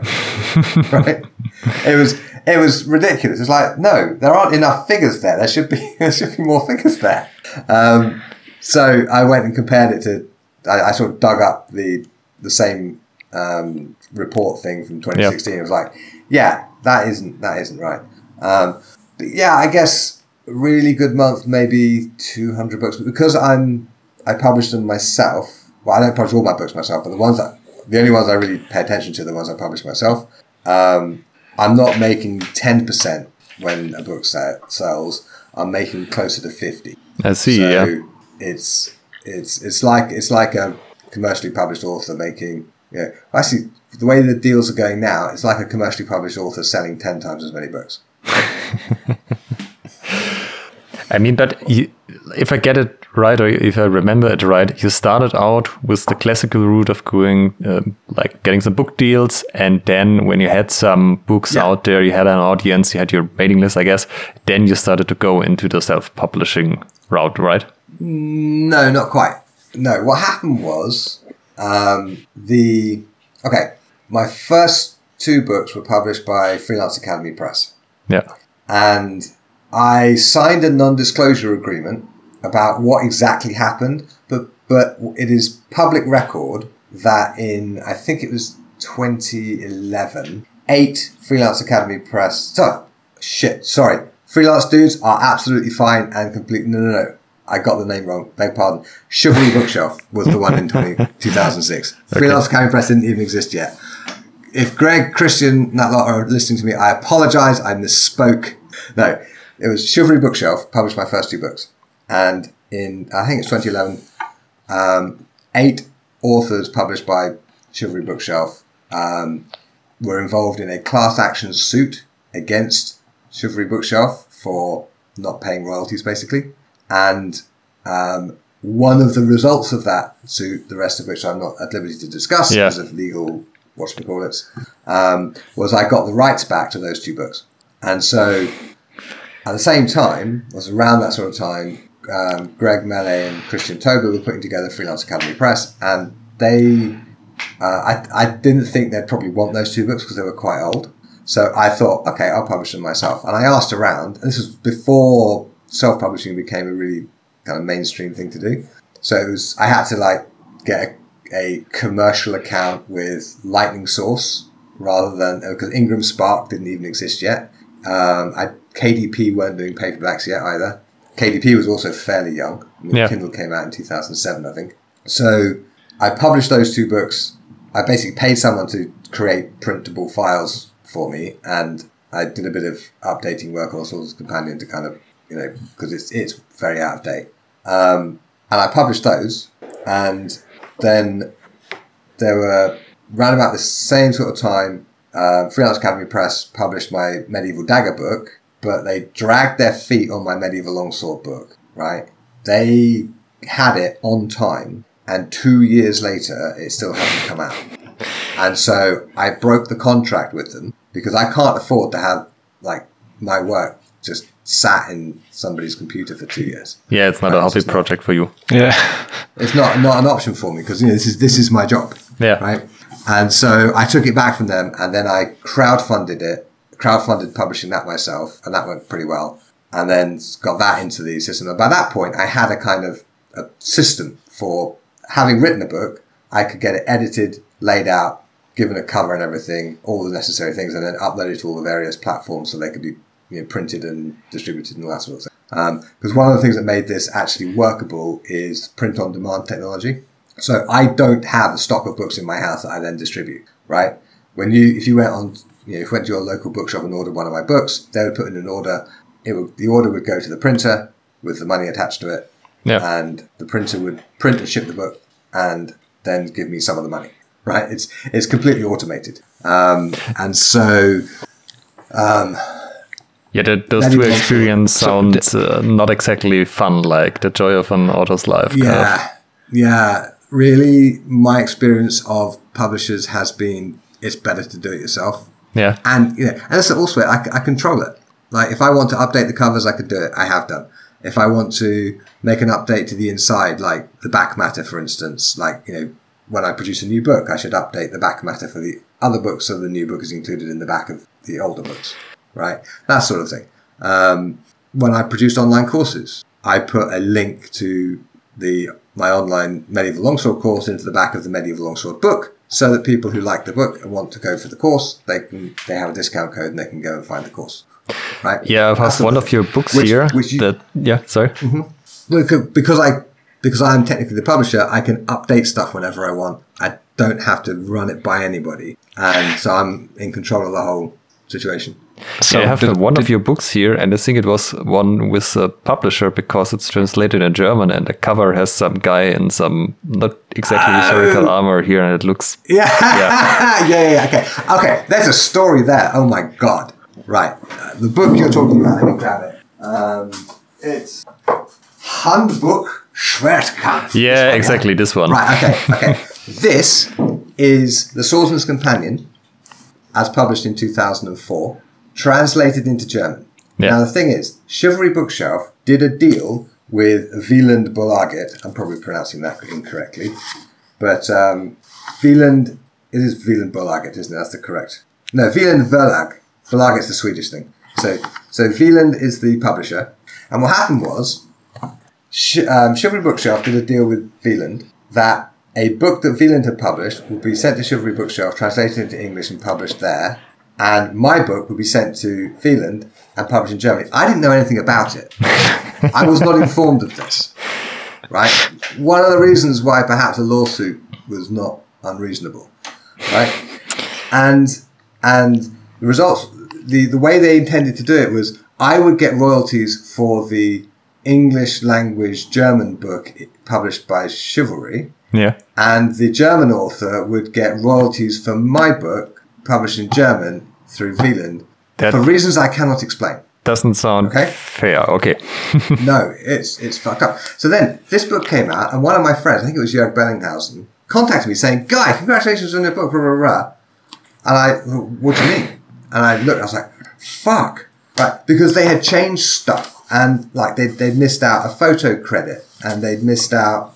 You know, no one had. They'd added a, they'd added pictures. Like, there's a Really? very on page ten. There's a very stupid picture of two. Uh, they look they look like they're doing some kind of reenactment stuff, maybe early um, Buhurt, something like that, right? Yeah. With heater shields and and helmets and stuff. It's like that nothing to do with my book, like completely unrelated. They just dropped that in off their own bat just because they think they have. And I was I was absolutely fucking steaming, right? Yeah, Firstly, I that can imagine. published without my knowledge or consent. Secondly, that not only had they published it without my knowledge and consent, they gone and added shit. Right? I was so angry. Anyway, So I guess this kind of your perception of yeah why self-publishing is the route to go because then stuff like this can't happen. Well, okay, but okay, there's a very important All right. postscript to this. Not that long later, when um, I got my rights back from Chivalry Bookshelf, um, a chap working for Wieland contacted me to say, "Guy, now that this all has happened, then um, obviously that deal with Chivalry Bookshelf is no longer in force. We're very sorry we didn't know about you didn't know about it. We assumed that your publisher would tell you and it was all all right. Um, but it means that, of course, that now um, you are entitled to the royalties from this book. Um, where should we send one and a half thousand euros? right? I was like, oh, oh, right. I mean, so Wieland, in every aspect of this, acted in good faith Yeah, and since then have published a couple of my books in translation. Um, they've done Medieval Longsword, they passed on Medieval Dagger, and they've had they've had the pictures and the text for doing the Duelist Companion. And I, I, I reshot all the pictures because the pictures we had weren't up to their specs. So I flew to Finland, organised a photo shoot, and reshot all the pictures for the Duelist Companion so that the German edition would have nice new shiny pictures. so, um, but that was with your knowledge and consent. that was entirely with my enthusiastic consent and complete knowledge and and yeah i mean it was when they contacted me and said well look obviously you're entitled to these royalties blah, blah, blah. i was like okay they made an honest mistake that was not their fault Yeah. and they are an entirely reputable and good company that i'm very happy to do business with So, but particularly this is going out in germany right so i just Yeah. really want to emphasize Wieland, top chaps But uh, did I get it right that your books are now printed on demand? So if I go to a bookstore and say I want to buy this book, then it's printed on Yeah. that very day or in, in the next days and sent to me. Yeah, yeah. Well, I mean, and the same as if you go to an online, if you go, you go to an online bookseller of some kind. And, Yeah, but there there's no um, like uh, uh, how do you say storage stock. uh, stock. Well, yes. Okay. I think for the German ones, I think Wieland they do short run print print runs because they are set up for printing books in runs of maybe a thousand copies or whatever, and then storing them and then sending them out. I think the Wieland ones are short run, but they're the publishers. That's their business. I don't care. That's entirely up to them. Um, my stuff, I don't have the time and setup to be packing and shipping books myself. So yeah, that's all entirely automated. I don't even see the books. I, I, I, I don't even I don't even find out that the sale has happened until um, whichever platform you buy it through. I get the reports from whichever printer printed it. and uh, you you just upload new covers or new information on the uh, and they are um, like directly implemented Yeah.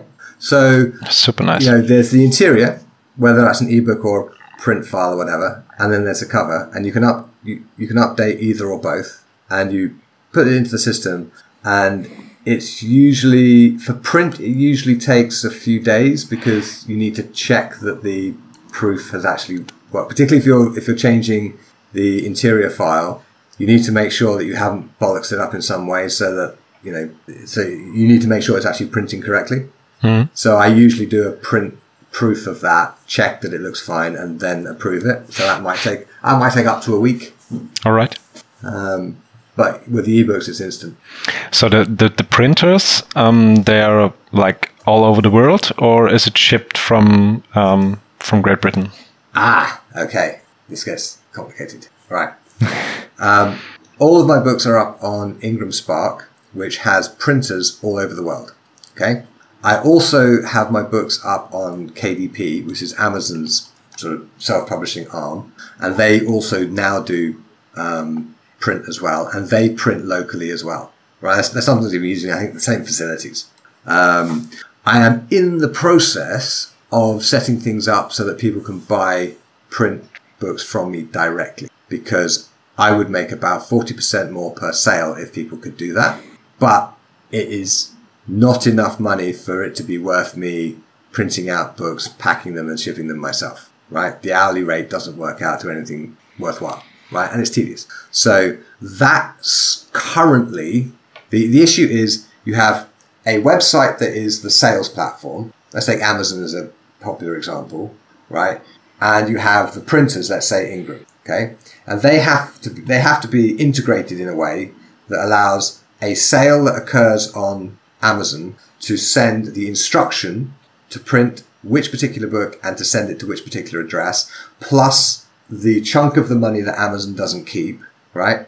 And then and that integration is the is the issue, right? So now Shopify have created an integration with Lulu, which Lulu it's good quality, but their print costs are astronomical. They're like three times as much as it costs to print the same book on Ingram or KDP. Okay, um, and there's also now a British company called BookVault, which integrates with Shopify. So you can have a Shopify store, people can buy the paperback or hardback or whatever, and all that sending of instruction and stuff goes is, is, is handled by the system, right?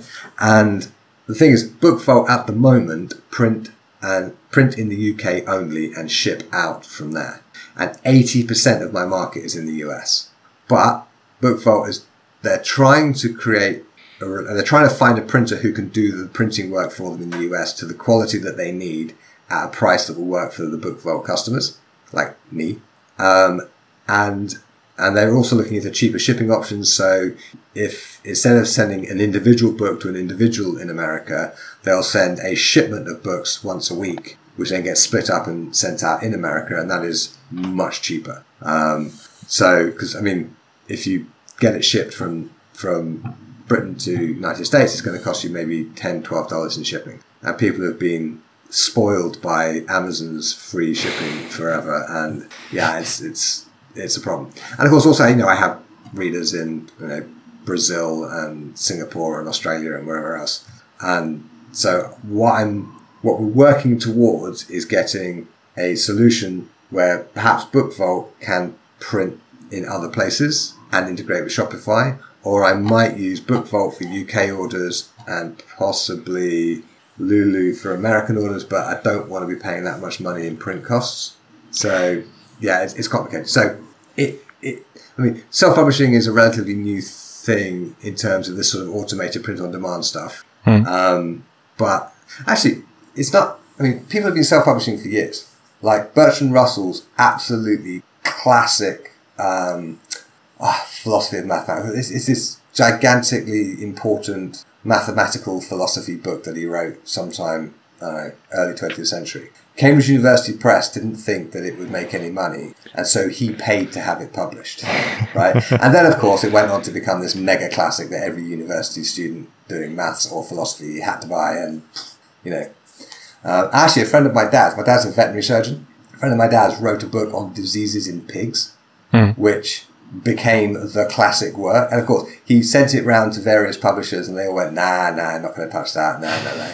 So he published it himself, and it became this classic. And every every veterinary department in the world is teaching out of his Diseases of Pigs book when they're talking about pig diseases. And so these same publishers contacted him a year or two later saying, um, actually, can we publish your book now? And he told them to fuck off because he was making so much money. and that was like in the 60s, I think. All right. So I if I understood it correctly, the difference is now that you can have you can start for very little money, like you don't have to pay big print runs, and You the level of scale that you can get is quite astonishing because you can get it basically worldwide if you want to. Yes, yes. You, you can start for no money and you can get worldwide distribution. But a sensible person pays for an editor, and if they're not a professional graphic designer, they pay for a book cover. Yeah, book covers are hard. Yeah, and and it's a specialist thing. And you know, I I I have a budget for you know when I produce a book, I expect to pay maybe a couple of thousand euros to get it to the level I want it to be at. Something something around there. It depends on the book and various other things, but something like that. Um, And I guess you expect you- to make this money back, right? uh, yeah, and, and things I often I often run if I don't run a crowdfunding campaign in the normal sense, like on on Indiegogo, for instance, I often run effectively a, a crowdfunding campaign through my mailing list where I put up the current draft and you know, so people can buy the current draft immediately and get sent a hardback when they're ready Yeah. right? So they get they get the basic book, which is going to be tinkered with and improved and edited a bit, but they get the basic information um, immediately, and they get a hardback when it arrives, and they know that they're actually supporting the work, which is important to some people, some very kind and nice and lovely people who I completely depend on. So yes, if you're listening, thank you very much. Um, and so that that basically it, it usually raises enough money to pay for all of the expenses of producing the book the way I want to produce it. Um, but even if it didn't, I'm likely to get the money back because my books tend to sell. Except And not in August, apparently. yeah. Not in August 2022. so are the people who are um, supporting your crowdfunding campaign and you get did they get a draft? Do you expect or do you hope to get some feedback back to improve the draft? Like is this part of beta reading or something? Okay, feedback is a tricky thing. Yeah. You absolutely have to get qualified feedback. But firstly, most people have no clue how to give feedback to a book, right? They'll say, "Oh, that was really nice. I really liked it," or "No, I didn't like it very much," and that's it. Yeah. right? Which is completely useless. You can't act on that. Um, and also, fundamentally, the only opinions that matter are the opinions of people who actually buy the book, right? If you find it in your friend's house and flick through it and don't like it, I don't care, right? But if you buy it, I want to make sure that you like it. That it's like it's exactly what you're looking for, right? And the only way to make mean, people people will say they're going to buy it, who don't, and people who don't say they're going to buy it do. And there's no way to know who's going to buy it unless you actually sell it to them Yeah. right? And so what I've been doing with these pre-sales is um, it creates a a list, if you like, of people who are sufficiently interested that they are definitely going to buy the book, so much so that they actually already have bought the book, right? So now I know that their opinion matters, right? And Yeah. then I have in the either in the draft itself and or in an email or whatever that goes out, I have a link to a Google form where there is a list of questions that I want them to answer and a space for them to put, if they would like to be credited in the acknowledgements, they need to write whatever they want to be credited as in that space, right? So then I have a file. So when I'm doing the acknowledgements when the book's about to be published, I just copy and paste those things in and, you know, so the people who want to be acknowledged can be. And if a hundred people buy the book in advance, maybe 20 will fill out the form. Yeah. And of those, maybe 12 will put a name in that field. So I was on the side of not filling out the form once I bought the the teaching. Uh, what's it called again? The full title? Which one? The the one about uh, how to teach European martial arts. Oh, the course. No, the the, the book like uh, what's it called? I haven't written a book about how to teach historical martial arts yet. I'm in the process of doing so, but I haven't written it. I've got a course on how to teach. I mean the theory and practice of historical Oh, theory and arts. practice. Oh, you were one of my beta readers for theory and practice, were you? Uh, yeah, I think I supported the crowdfunding Excellent. campaign, and I would have had the opportunity to give feedback, but I never got around to it. and then at some point, People just the email came to, yeah, it's uh, finished. Thank you for your feedback. Like, uh, Right, there you go. Because, yeah, I, and I always put a date on it because I need it by a certain time for the book needs to get out into the world. Um, because what, what that does is, with that list of questions, it makes it easy for them to give actually useful feedback. So I ask questions like, what was your favorite bit? What was your least favorite bit? Is there anything you think I should cut out? Is there anything you think I should add? Um, any other comments? Would you rec- or one of the first ones is, would you recommend this to your friends? yeah, right? Um, and then the bits about acknowledgements and put your name in and that sort of stuff. So that gives them the, like a structure, which are, and they're just simply answering the questions. It's much easier for them to do that than it is for them to actually give a useful critical feedback just with a blank email. Yeah. Um, and that's where the, the stuff about, you know, I need to expand my tournament section and make it a bit less cynical came from. um, and you do this for every book, or is it just some of the books and some um, others? Yeah, most books. I think for the last six years or so. Um, I, I, I, think I did it for the first time for. Well, it might have been theory of practice actually. I, yeah. Honestly, I don't remember. About how many books are we actually talking? How many books did you write? Um, uh, like actually published books. Eight, nine, ten, I think we're at 12 at the moment. But it's, it's oh no, I missed out two. So 14. 14. And how many years? Um, my first one came out in 2004 and it took me four years to write. The second one came out in 2006, took me two years to write. Then I had kids in 2007 and 2008. So my next book came out in 2010. and that was Medieval Dagger. And then there's um, like, like one thing I did, for example, for theory and practice, and for my from medieval manuscript to modern practice books. Both of those, um, I wrote sort of discrete chunks.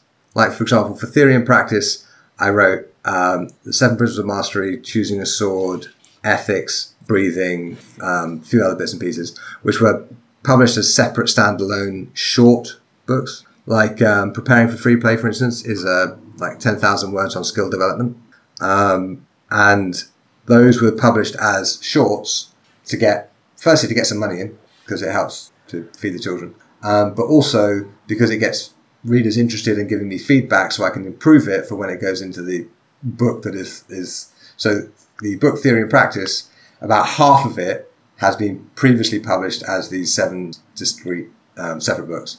Um, with From Medieval Manuscript to Modern Practice, it is fundamentally it is the sections of Fiore's longsword material out of armor on foot. So sword in one hand, sword in two hands, Zogho Largo, sword in two hands, Zogho Stretto. Oh, and there's a section of um, guards and blows. I separated that out. So like mechanics, sword in one hand, sword in two hands, Zogho Largo, sword in two hands, Zogho Stretto. So mechanics, Largo, and sword in one hand were published as standalone ebooks, and then I added the Stretto stuff and a bunch of other stuff, and I published it together as a whole book. I find it it helps to break stuff down into chunks, and if a book's going to take several years, it's actually really quite difficult because when when you publish a book and people go, "Oh, I do like your new book, guys," it's very nice, right? But it's it's difficult to keep going in isolation. But by publishing chunks of it, if they work as a standalone chunk, publish it as a separate thing and get feedback from that, it kind of just helps keep the process moving along yeah. until, until it looks ready. I don't do that with every book, but with some it seems seems to work.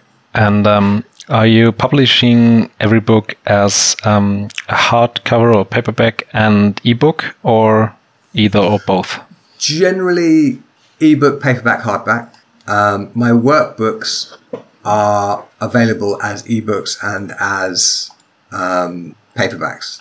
I, I think I probably ought to do a hardback version because it's easier to write on if it's a hardback book. Um, but so that's my my Rapier workbook series, um, which is again I produced it in four separate volumes and then I produced the combined volume. Um, it's just easier that way. I've also got the first volume of my Armizare workbook series that's out, um, and they're they're both just paperbacks and ebooks. And there are um, and the ebooks and the like the the real books um, are they uh, are the, the same amounts sold or is one superior to the other? Generally speaking, I make the most money by mile out of the paperbacks. Hmm. Right? Hardbacks do sell, but not very much. And I sell most of those to the early adopters who who, you know, buy the book before it comes out. Mm-hmm. Um, and ebooks, I sell some. I don't even really track them because I, I, don't really think of the ebooks as a proper product because I, I I'm of the generation that predates ebooks by quite some time. and I've I've never been able to actually really read on an e-reader. Um, it's just just doesn't work to hold my attention. Um, so to me, paper is the thing. Um, but if you look at it from a sort of business perspective, if you have a if you have three products or three different prices, people will usually pick the middle one. Um, and it just happens like like uh, actually a while ago in January this year, I think I ran a series of Facebook ads to. I put the medieval longsword ebook up on my um, online course platform thing as a because it has all these various things that you can do and free stuff you can add in and what. Um, and I ran Facebook ads to that, and it did okay. You know, quite a few people bought it.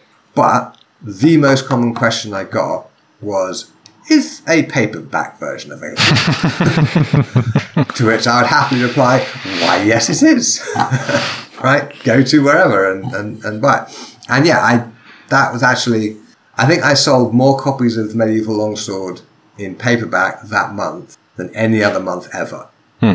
Right? Just because the Facebook ads seem to work. I need to run some more Facebook ads, obviously, because because if my August sales are anything to go by, I actually need to, to do some work to get people to actually go buy my stuff. I find it a bit curious uh, that you don't consider the theory and practice of historical martial arts to be a book about teaching. Uh, oh, it has it has a section of teaching in it. Yeah, but it's but it's not just about teaching. It's it's got a big about a third of the book is how to do the research. That's not teaching. That's research. But I think it's something right. that uh, instructors should know. It's not. Oh, oh, that's yeah. a whole. Other, that's a whole other question. Okay. Teaching is its own separate skill, right? Ah, uh, so that's the have, differentiation. Because I yeah. looked at it as a as a, a book that instructors could and should probably read because there's a lot of stuff in them in it for them. So I kind of put it in oh, the teaching corner. Right. I mean, I'm, and I'm very glad that you think that because that's pretty much what I intended. Um, yeah. But teaching, like, people can do research and not be able to teach, and people can teach and not be able to do research. They're two that's true, fundamentally yeah. different skills. Hmm. And so the research section is there for people who want to do research, and hopefully that includes quite a lot of teachers. Um, but it also has, also as you know, it has sections on you know mechanics and skill development and breathing. And, yeah. Um, you know, various other things. So, and it does have a section on how to teach a class, how to teach an individual lesson. And so basically my course that's coming out this month, How to Teach, is those two little chapters from theory and practice expanded out into basically an entire book length worth of material unto, unto itself because teaching is its own separate thing. And will you write a book about teaching specifically as well, or is it just a course, like just in? Uh, um, at the moment, it's just a course. I set out to write a book, and it wasn't coming, and it wasn't coming, and it wasn't coming, and it didn't work, and I couldn't get it to work, and it just didn't bloody work. And then I thought, well, why don't I make it a course? And then it just wrote itself. So I was like, okay. So in my head, apparently they're two different things. And actually, given that this course is mostly audio, of course, I wrote everything out first, and then I read it carefully into the microphone, and then carefully edited it and all that, not in that in the studio as I was mentioning earlier. So it's it is um, you know it is a book worth of material for sure. Yeah. But because it's because I'm trying to communicate a skill, um, it has exercises and things in it. Like you know you're supposed to download class plans and fill them out in a certain way, and you're supposed to um, like plan out a whole beginner's course and right get an idea of your class plans, but having run the first class with your after action review section, you then use that to modify your plan for the next class. And one of the exercises is like to see how your original beginner's course plan changed as it met the beginners. Yeah. Right. Well, so I guess if you wrote it out beforehand, you could call it as an audiobook. uh, yeah, yeah, yeah. Um, but but you know, thing is, my audiobooks don't sell at all. I've produced two, and nobody buys them. Right? I don't know why. Okay. But I mean, I paid I paid a professional actor to narrate the theory and practice book, Kelly Costigan, and I have yet to sell enough. Like since two years later, I have not yet sold enough copies of the audiobook of theory and practice to get the money back that I paid the narrator. Right? Okay. Yes. Which, yeah. That's a shame. Yeah. Well, you see, I think it will come. I think we are people are getting more and more used to consuming audio about various different things, and they just don't know to go and look for an audiobook about historical martial art, right? And so I think I think we will. I think eventually it will take off, like like my George Silver audiobook. It sold not brilliantly but okay in the crowdfunding campaign, and I've got the original pronunciation version uh, with Ben Crystal, who is a world class Shakespearean actor doing original pronunciation, sort of 16th century London accent, reading George Silver's book. is absolutely brilliant. Um, and Jonathan Hartman, who is a modern Shakespearean actor, doing the kind of modern pronunciation of the of the George, George of George Silver's Paradox of Defense. It it raised just enough money during the crowdfunding campaign to pay for the narrators. Yeah. Hasn't made me any money since. right. So my months and months of work went into that and not, have not been paid for. But you know, I don't care. It was it was a good idea, and it, I'm not sorry I did it. Um, the thing is, if I produce this how to teach thing as an audiobook, it will make no money. Yeah. Right. And I need people. I mean, honestly, it'll make no money because no one will buy it, and if no one buys it, no one will hear it, and if no one hears it, the standard of teaching in historical martial arts worldwide is not going to go up, or at least not. It, the reason I produce this is because it's really obvious to me that an awful lot of people are teaching historical martial arts because they're the person who happens to know the most in that particular room and they don't necessarily particularly want to be teaching, or if they do want to be teaching, they don't particularly know how to do it, so they're just doing their best, and it would make their lives an awful lot easier if they had a clear you know, sort of a clear sort of process for actually acquiring the skill of teaching. So, I yeah, I think course, you're absolutely right on that. Also, I mean, you can find information out there, but it's bits and pieces here and there. But you have to put it together yourself. And if you have just one place where all the bits and pieces are already prearranged so that it fits for historical European martial arts, it should exactly. make life easier. Exactly, exactly. And then eventually, when hopefully the course has made plenty of money and I can, you know, feed my children and keep flying airplanes and whatnot, um, then I might produce a book to kind of go with it. Like my um, Windsor Method, the Principles of Solo Training, that book grew out of my solo training course. Uh, sorry, which one, which book did you say? The Windsor Method, the yeah. Principles of Solo Practice, uh, Solo Training. Basically, how do you train yourself to be good at the things you want to be good at? Yeah, and uh, um, uh, so it was after the course was running for yeah. a while. Yeah, yeah. I produced the course in 2019. Yeah, and then COVID hit in 2020, and so more relevant than ever. yeah, yeah, yeah, yeah, yeah. And you know, if you're stuck at home and you can't get to your sword club, you're going to go mad if you're a sword person. And so I thought this might help. And so I, I made it widely available by dropping the price by 95%. Right? So pretty much anybody could get it. Yeah. And if they couldn't, if they couldn't afford the $20 I was asking for it, then they could email me and I'd let them in for free because, you know, people were, it was a shitty situation and it was something that might help. And it did help some people. I know people told me. Did people take you up on offer? Like, did someone yeah, you? Over yeah. a thousand people. Really? Okay. Yeah. Um, and a bunch of people contacted me to say, um, you know, because I was offering it also for free, um, could they send me a hundred dollars or whatever to cover five free places? Oh, really? Oh, super nice. That's great. That was super nice.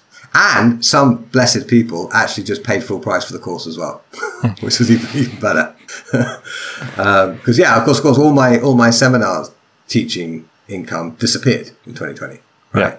Um, yep. And it's a major part of my sort of my business ecosystem is actually showing up and teaching in person. Actually, it's my favorite thing to do, and I would do it for free if you know I could afford not to charge for it. But it's yeah, none of that was happening in 2020. So um, yeah, so the the course was already there, and people were engaging with it and you know contacting me about it, and you know, and so I produced the book in I think last year, 2021 um, because like it's helpful. Like basically, an online course is usually a bunch of videos or audio, or whatever else, and you kind of go through it, perhaps in whatever order you want. And it's it's difficult to get a clear picture of the overall kind of intellectual structure of it. Right? Books are really good for that. Right? They're they're linear and compact, and yeah. they're they're they're good for sort of um, taking this pattern out of your head and laying it down so that people can see it. Yeah. Um, yeah, so I produced the book, and it's funny. The course did really well, um, and the book has hardly sold a single copy. There's no way to know. There is uh. absolutely no way to know. Like nearly 10 years after it was first published, Medieval Longsword had its best month ever. And in its year of publication, Windsor Method Principles of Solo Training did almost no business. I mean, it, it paid for itself. It paid for this you know, layout and cover design and whatnot. And, you know, It, it- that's uh, pretty surprising. I would have really thought you had that process figured out because you're Yeah. at it for so long and you have so, so, so much experience. Right, but then you see, I don't write to market. I don't figure out what's going to sell and then write that. I figure out what I want to write next and write that. And Yeah. Like- okay. like you know, my my Vadi translation, um, the art and uh, sorry, the the art of sword fighting in earnest, right? Which is just translation and commentary and introduction, all that sort of stuff. It's made no money because because why would it? How many people actually want to read Vadi? right? Lots of people want to swing swords around in a Vadi-like way, but they don't want to read the book, right? So it, but I didn't write it because I expected it to make money. I wrote it because I wanted to understand Vadi right? So it did what it was supposed to do, and yeah, it paid for its expenses, and it was part of my PhD and stuff. So it's had all sorts of other knock-on benefits, but yeah, mm, the books that actually consistently actually make money are invariably books that make it easy for you to swing swords around. Yeah, we kind of started out with the podcast and now we have gone down this rabbit hole into the, can you call it the guy verse, like a bit of a metaverse? yeah. You're just doing Well, a lot of stuff, really. Questions, Yeah. You ask the questions, I, I'll answer them. Um, Yeah, I'm perfectly happy to hear. It's just like um, it's impressive how much stuff you did over the years. And I mean, there are many points that we didn't even cover, like the card games and the involvement. Oh, God, the- yeah.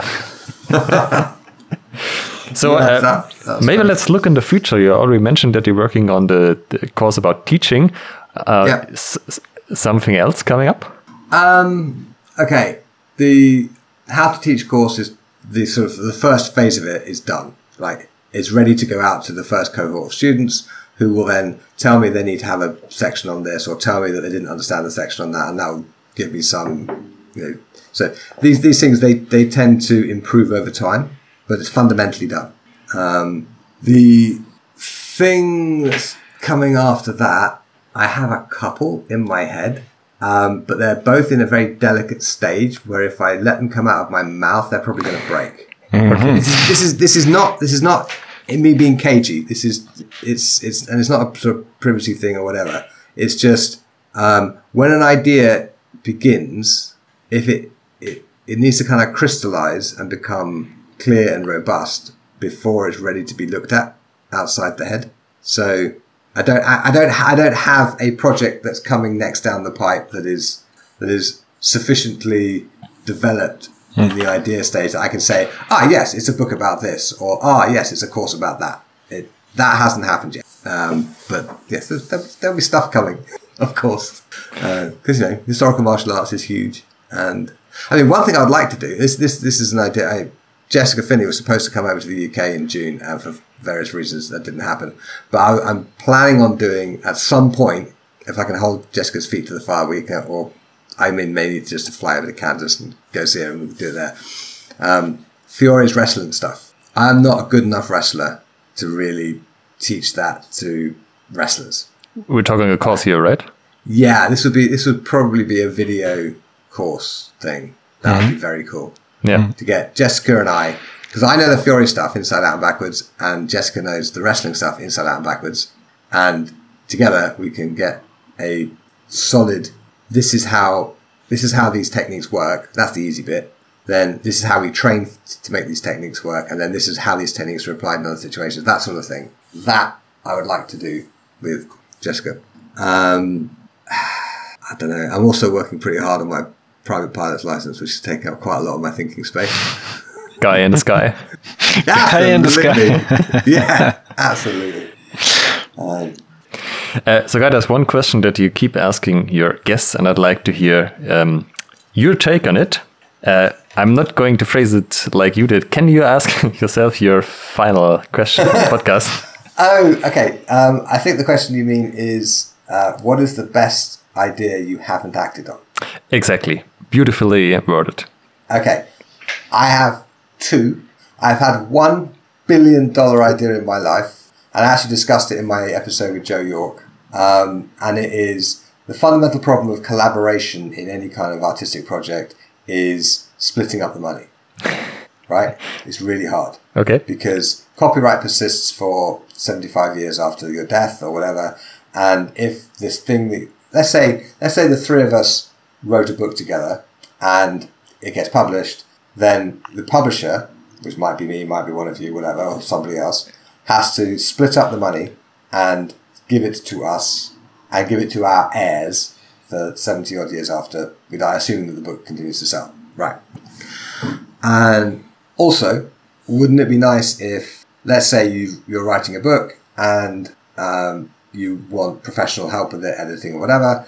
Wouldn't it be nice if you could say, give the editor their fee or a slightly reduced fee and a percentage of the proceeds, assuming the book makes money? I mean, think the person who edited the first Harry Potter book made probably a couple of thousand quid for their editing work, and that's it Yeah. right? How frustrating is that? If they'd been given maybe 1% of the proceeds, they could retire, right? That's true, yeah. Retire to a pretty fancy big house, too. So, anyway, so what I would like, well, this idea that I haven't acted on because it is basically, it would require finding the right people, because it absolutely is not something you can build by yourself, is to build a service where creators can register a project with the service, register who owns what percentages of the project, and then all the money generated by the project goes through the service and is then distributed according to the percentages that the creators have agreed on.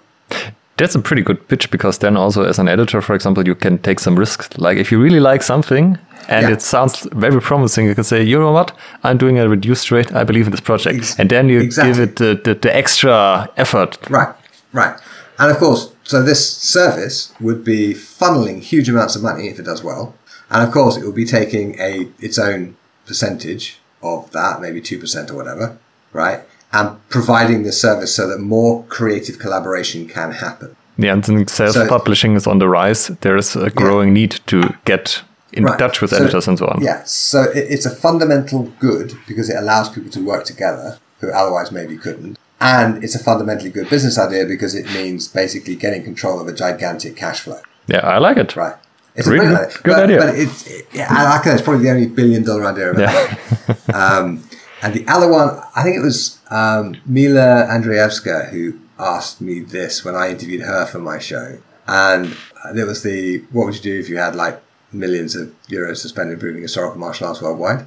And it was also the best idea I haven't acted on, which is a social media platform that you pay for, which will eliminate 99% of the shit, right? Because there would be no need for algorithms or any of that sort of stuff. And there'll be no advertising. It's all paid for. But it's it's a non-profit, paid for service so that sword people can interact with each other in a safe and and useful online space. Right? Now, I have a Discord server that, that my online students use, and that is something a bit like that. But what I have in mind is much bigger. And like at the moment, most historical martial arts events, um, they just have a Facebook page. That is a shitty, awful situation because Facebook can pull that page at any time. They just can change their terms of service and all Yeah. that stuff just disappears, right? And for various sensible reasons, quite a lot of the people who um, are on my mailing list, for instance, will not go to a Facebook link. They will not. They will not go to an event that they can only find on Facebook because they will not go onto. They will not create a Facebook account to get into the website so that they can actually s- see this event. And on the other hand, about 90% of the HEMA crowd is probably only still on Facebook because of the HEMA stuff. Exactly, exactly. They've all shifted to Instagram and other places, right? So, a historical martial arts specific, paid for, but non profit social media thing so that, you know, you can have mentoring programs, you can run events, you can do all the social media stuff that you normally do. You can post pictures of your cat if you want. Um, but that's also where you'll find, like on my Discord at the moment, you might find, I don't know, Michael Chidester and Cornelius, um, ah, God, blanking on his surname. Berthold? Yeah, yeah, yeah, exactly him. Discussing some incredibly abstruse aspect of you know, medieval manuscripts, right? And that no one is ever going to see that except the people who happen to be on my Discord who happen to be on that section of it at that time or happen to scroll back through it and find it, right? Because it's not really searchable and it's not really, it's fine. It, it gets people talking to each other and that's a good thing, but it's not, it doesn't have the kind of the, the benefits that you get with a forum or a. It's not an archive. You, you can right, find exactly. the old stuff. It's, exactly. they talk about it exactly. and it's gone. Yeah. So it will take a lot of money to set it up to build it properly, but it should be because of course you need apps and you know like iOS app and various other apps and blah blah blah. You know, it has to work on people's phones. It has to work the way people currently use social media now. Um, but it it would have it would eliminate all of the nastiness that you get with kind of classic social media. So that's that's what I would. That's another idea I have not acted on because I'm totally unqualified to act on it. Interesting. I am running an HEMA event calendar for Germany, Austria, and Switzerland for that reason, so that people can get away from Facebook and the non-Facebook crowd because they're the younger HEMAists are not on Facebook because why would they join? Maybe Instagram or TikTok or whatever. So yeah. uh, they were excluded from uh, event Particip- right. not just participation. There's usually some L, some other way to get there, but they didn't know about it. Like, how could you figure it out if you were not on Facebook? Yeah, you find sure, it on. Yeah, sorry. Make sure you send me a link to put in the show notes. Yeah, it's uh, easy. It's hema.events. Yeah, I wanted to wow, say that. That is easy. Yeah. It's hema.events. Yeah. Super straightforward. that, that is a really good URL. I was surprised that it was still free, yeah.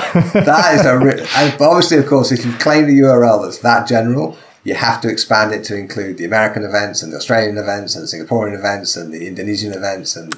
Well, it's not uh, the the site is not uh, even a year old yet, and I could uh, imagine expanding to other countries, but you have to get it working in, in one place yeah, because yeah, sure. if there's just one event in Poland and one in France, it doesn't work. But if really yeah. someone says, "Please do it for my country," we will support it, and we actually will go and use it. Maybe that's a possibility. That's a brilliant idea. So that's a really good idea that you have acted on. Yeah. Excellent. Well done. Brilliant. All right. Well, it's been great talking to you guys. Um, Thank you, too. Run massively over time. thank you very much for your time. Yeah, that's um, probably no, that's not probably. That is the longest Schwertgeflüster episode we have done so far, and it's probably going to be the longest um, Sword Guy episode too. So, Halt bitte noch nicht weglaufen. Ihr könnt diesen Podcast nämlich noch unterstützen. Wenn es euch gefällt, dann tut uns einen Gefallen, gebt uns ein Like auf Facebook oder bei Instagram oder bewertet diesen Podcast bei iTunes und unterstützt uns auch gerne auf patreon.com slash Schwertgeflüster, Schwertgeflüster mit UE und empfehlt diesen Podcast euren Freunden und Feinden weiter.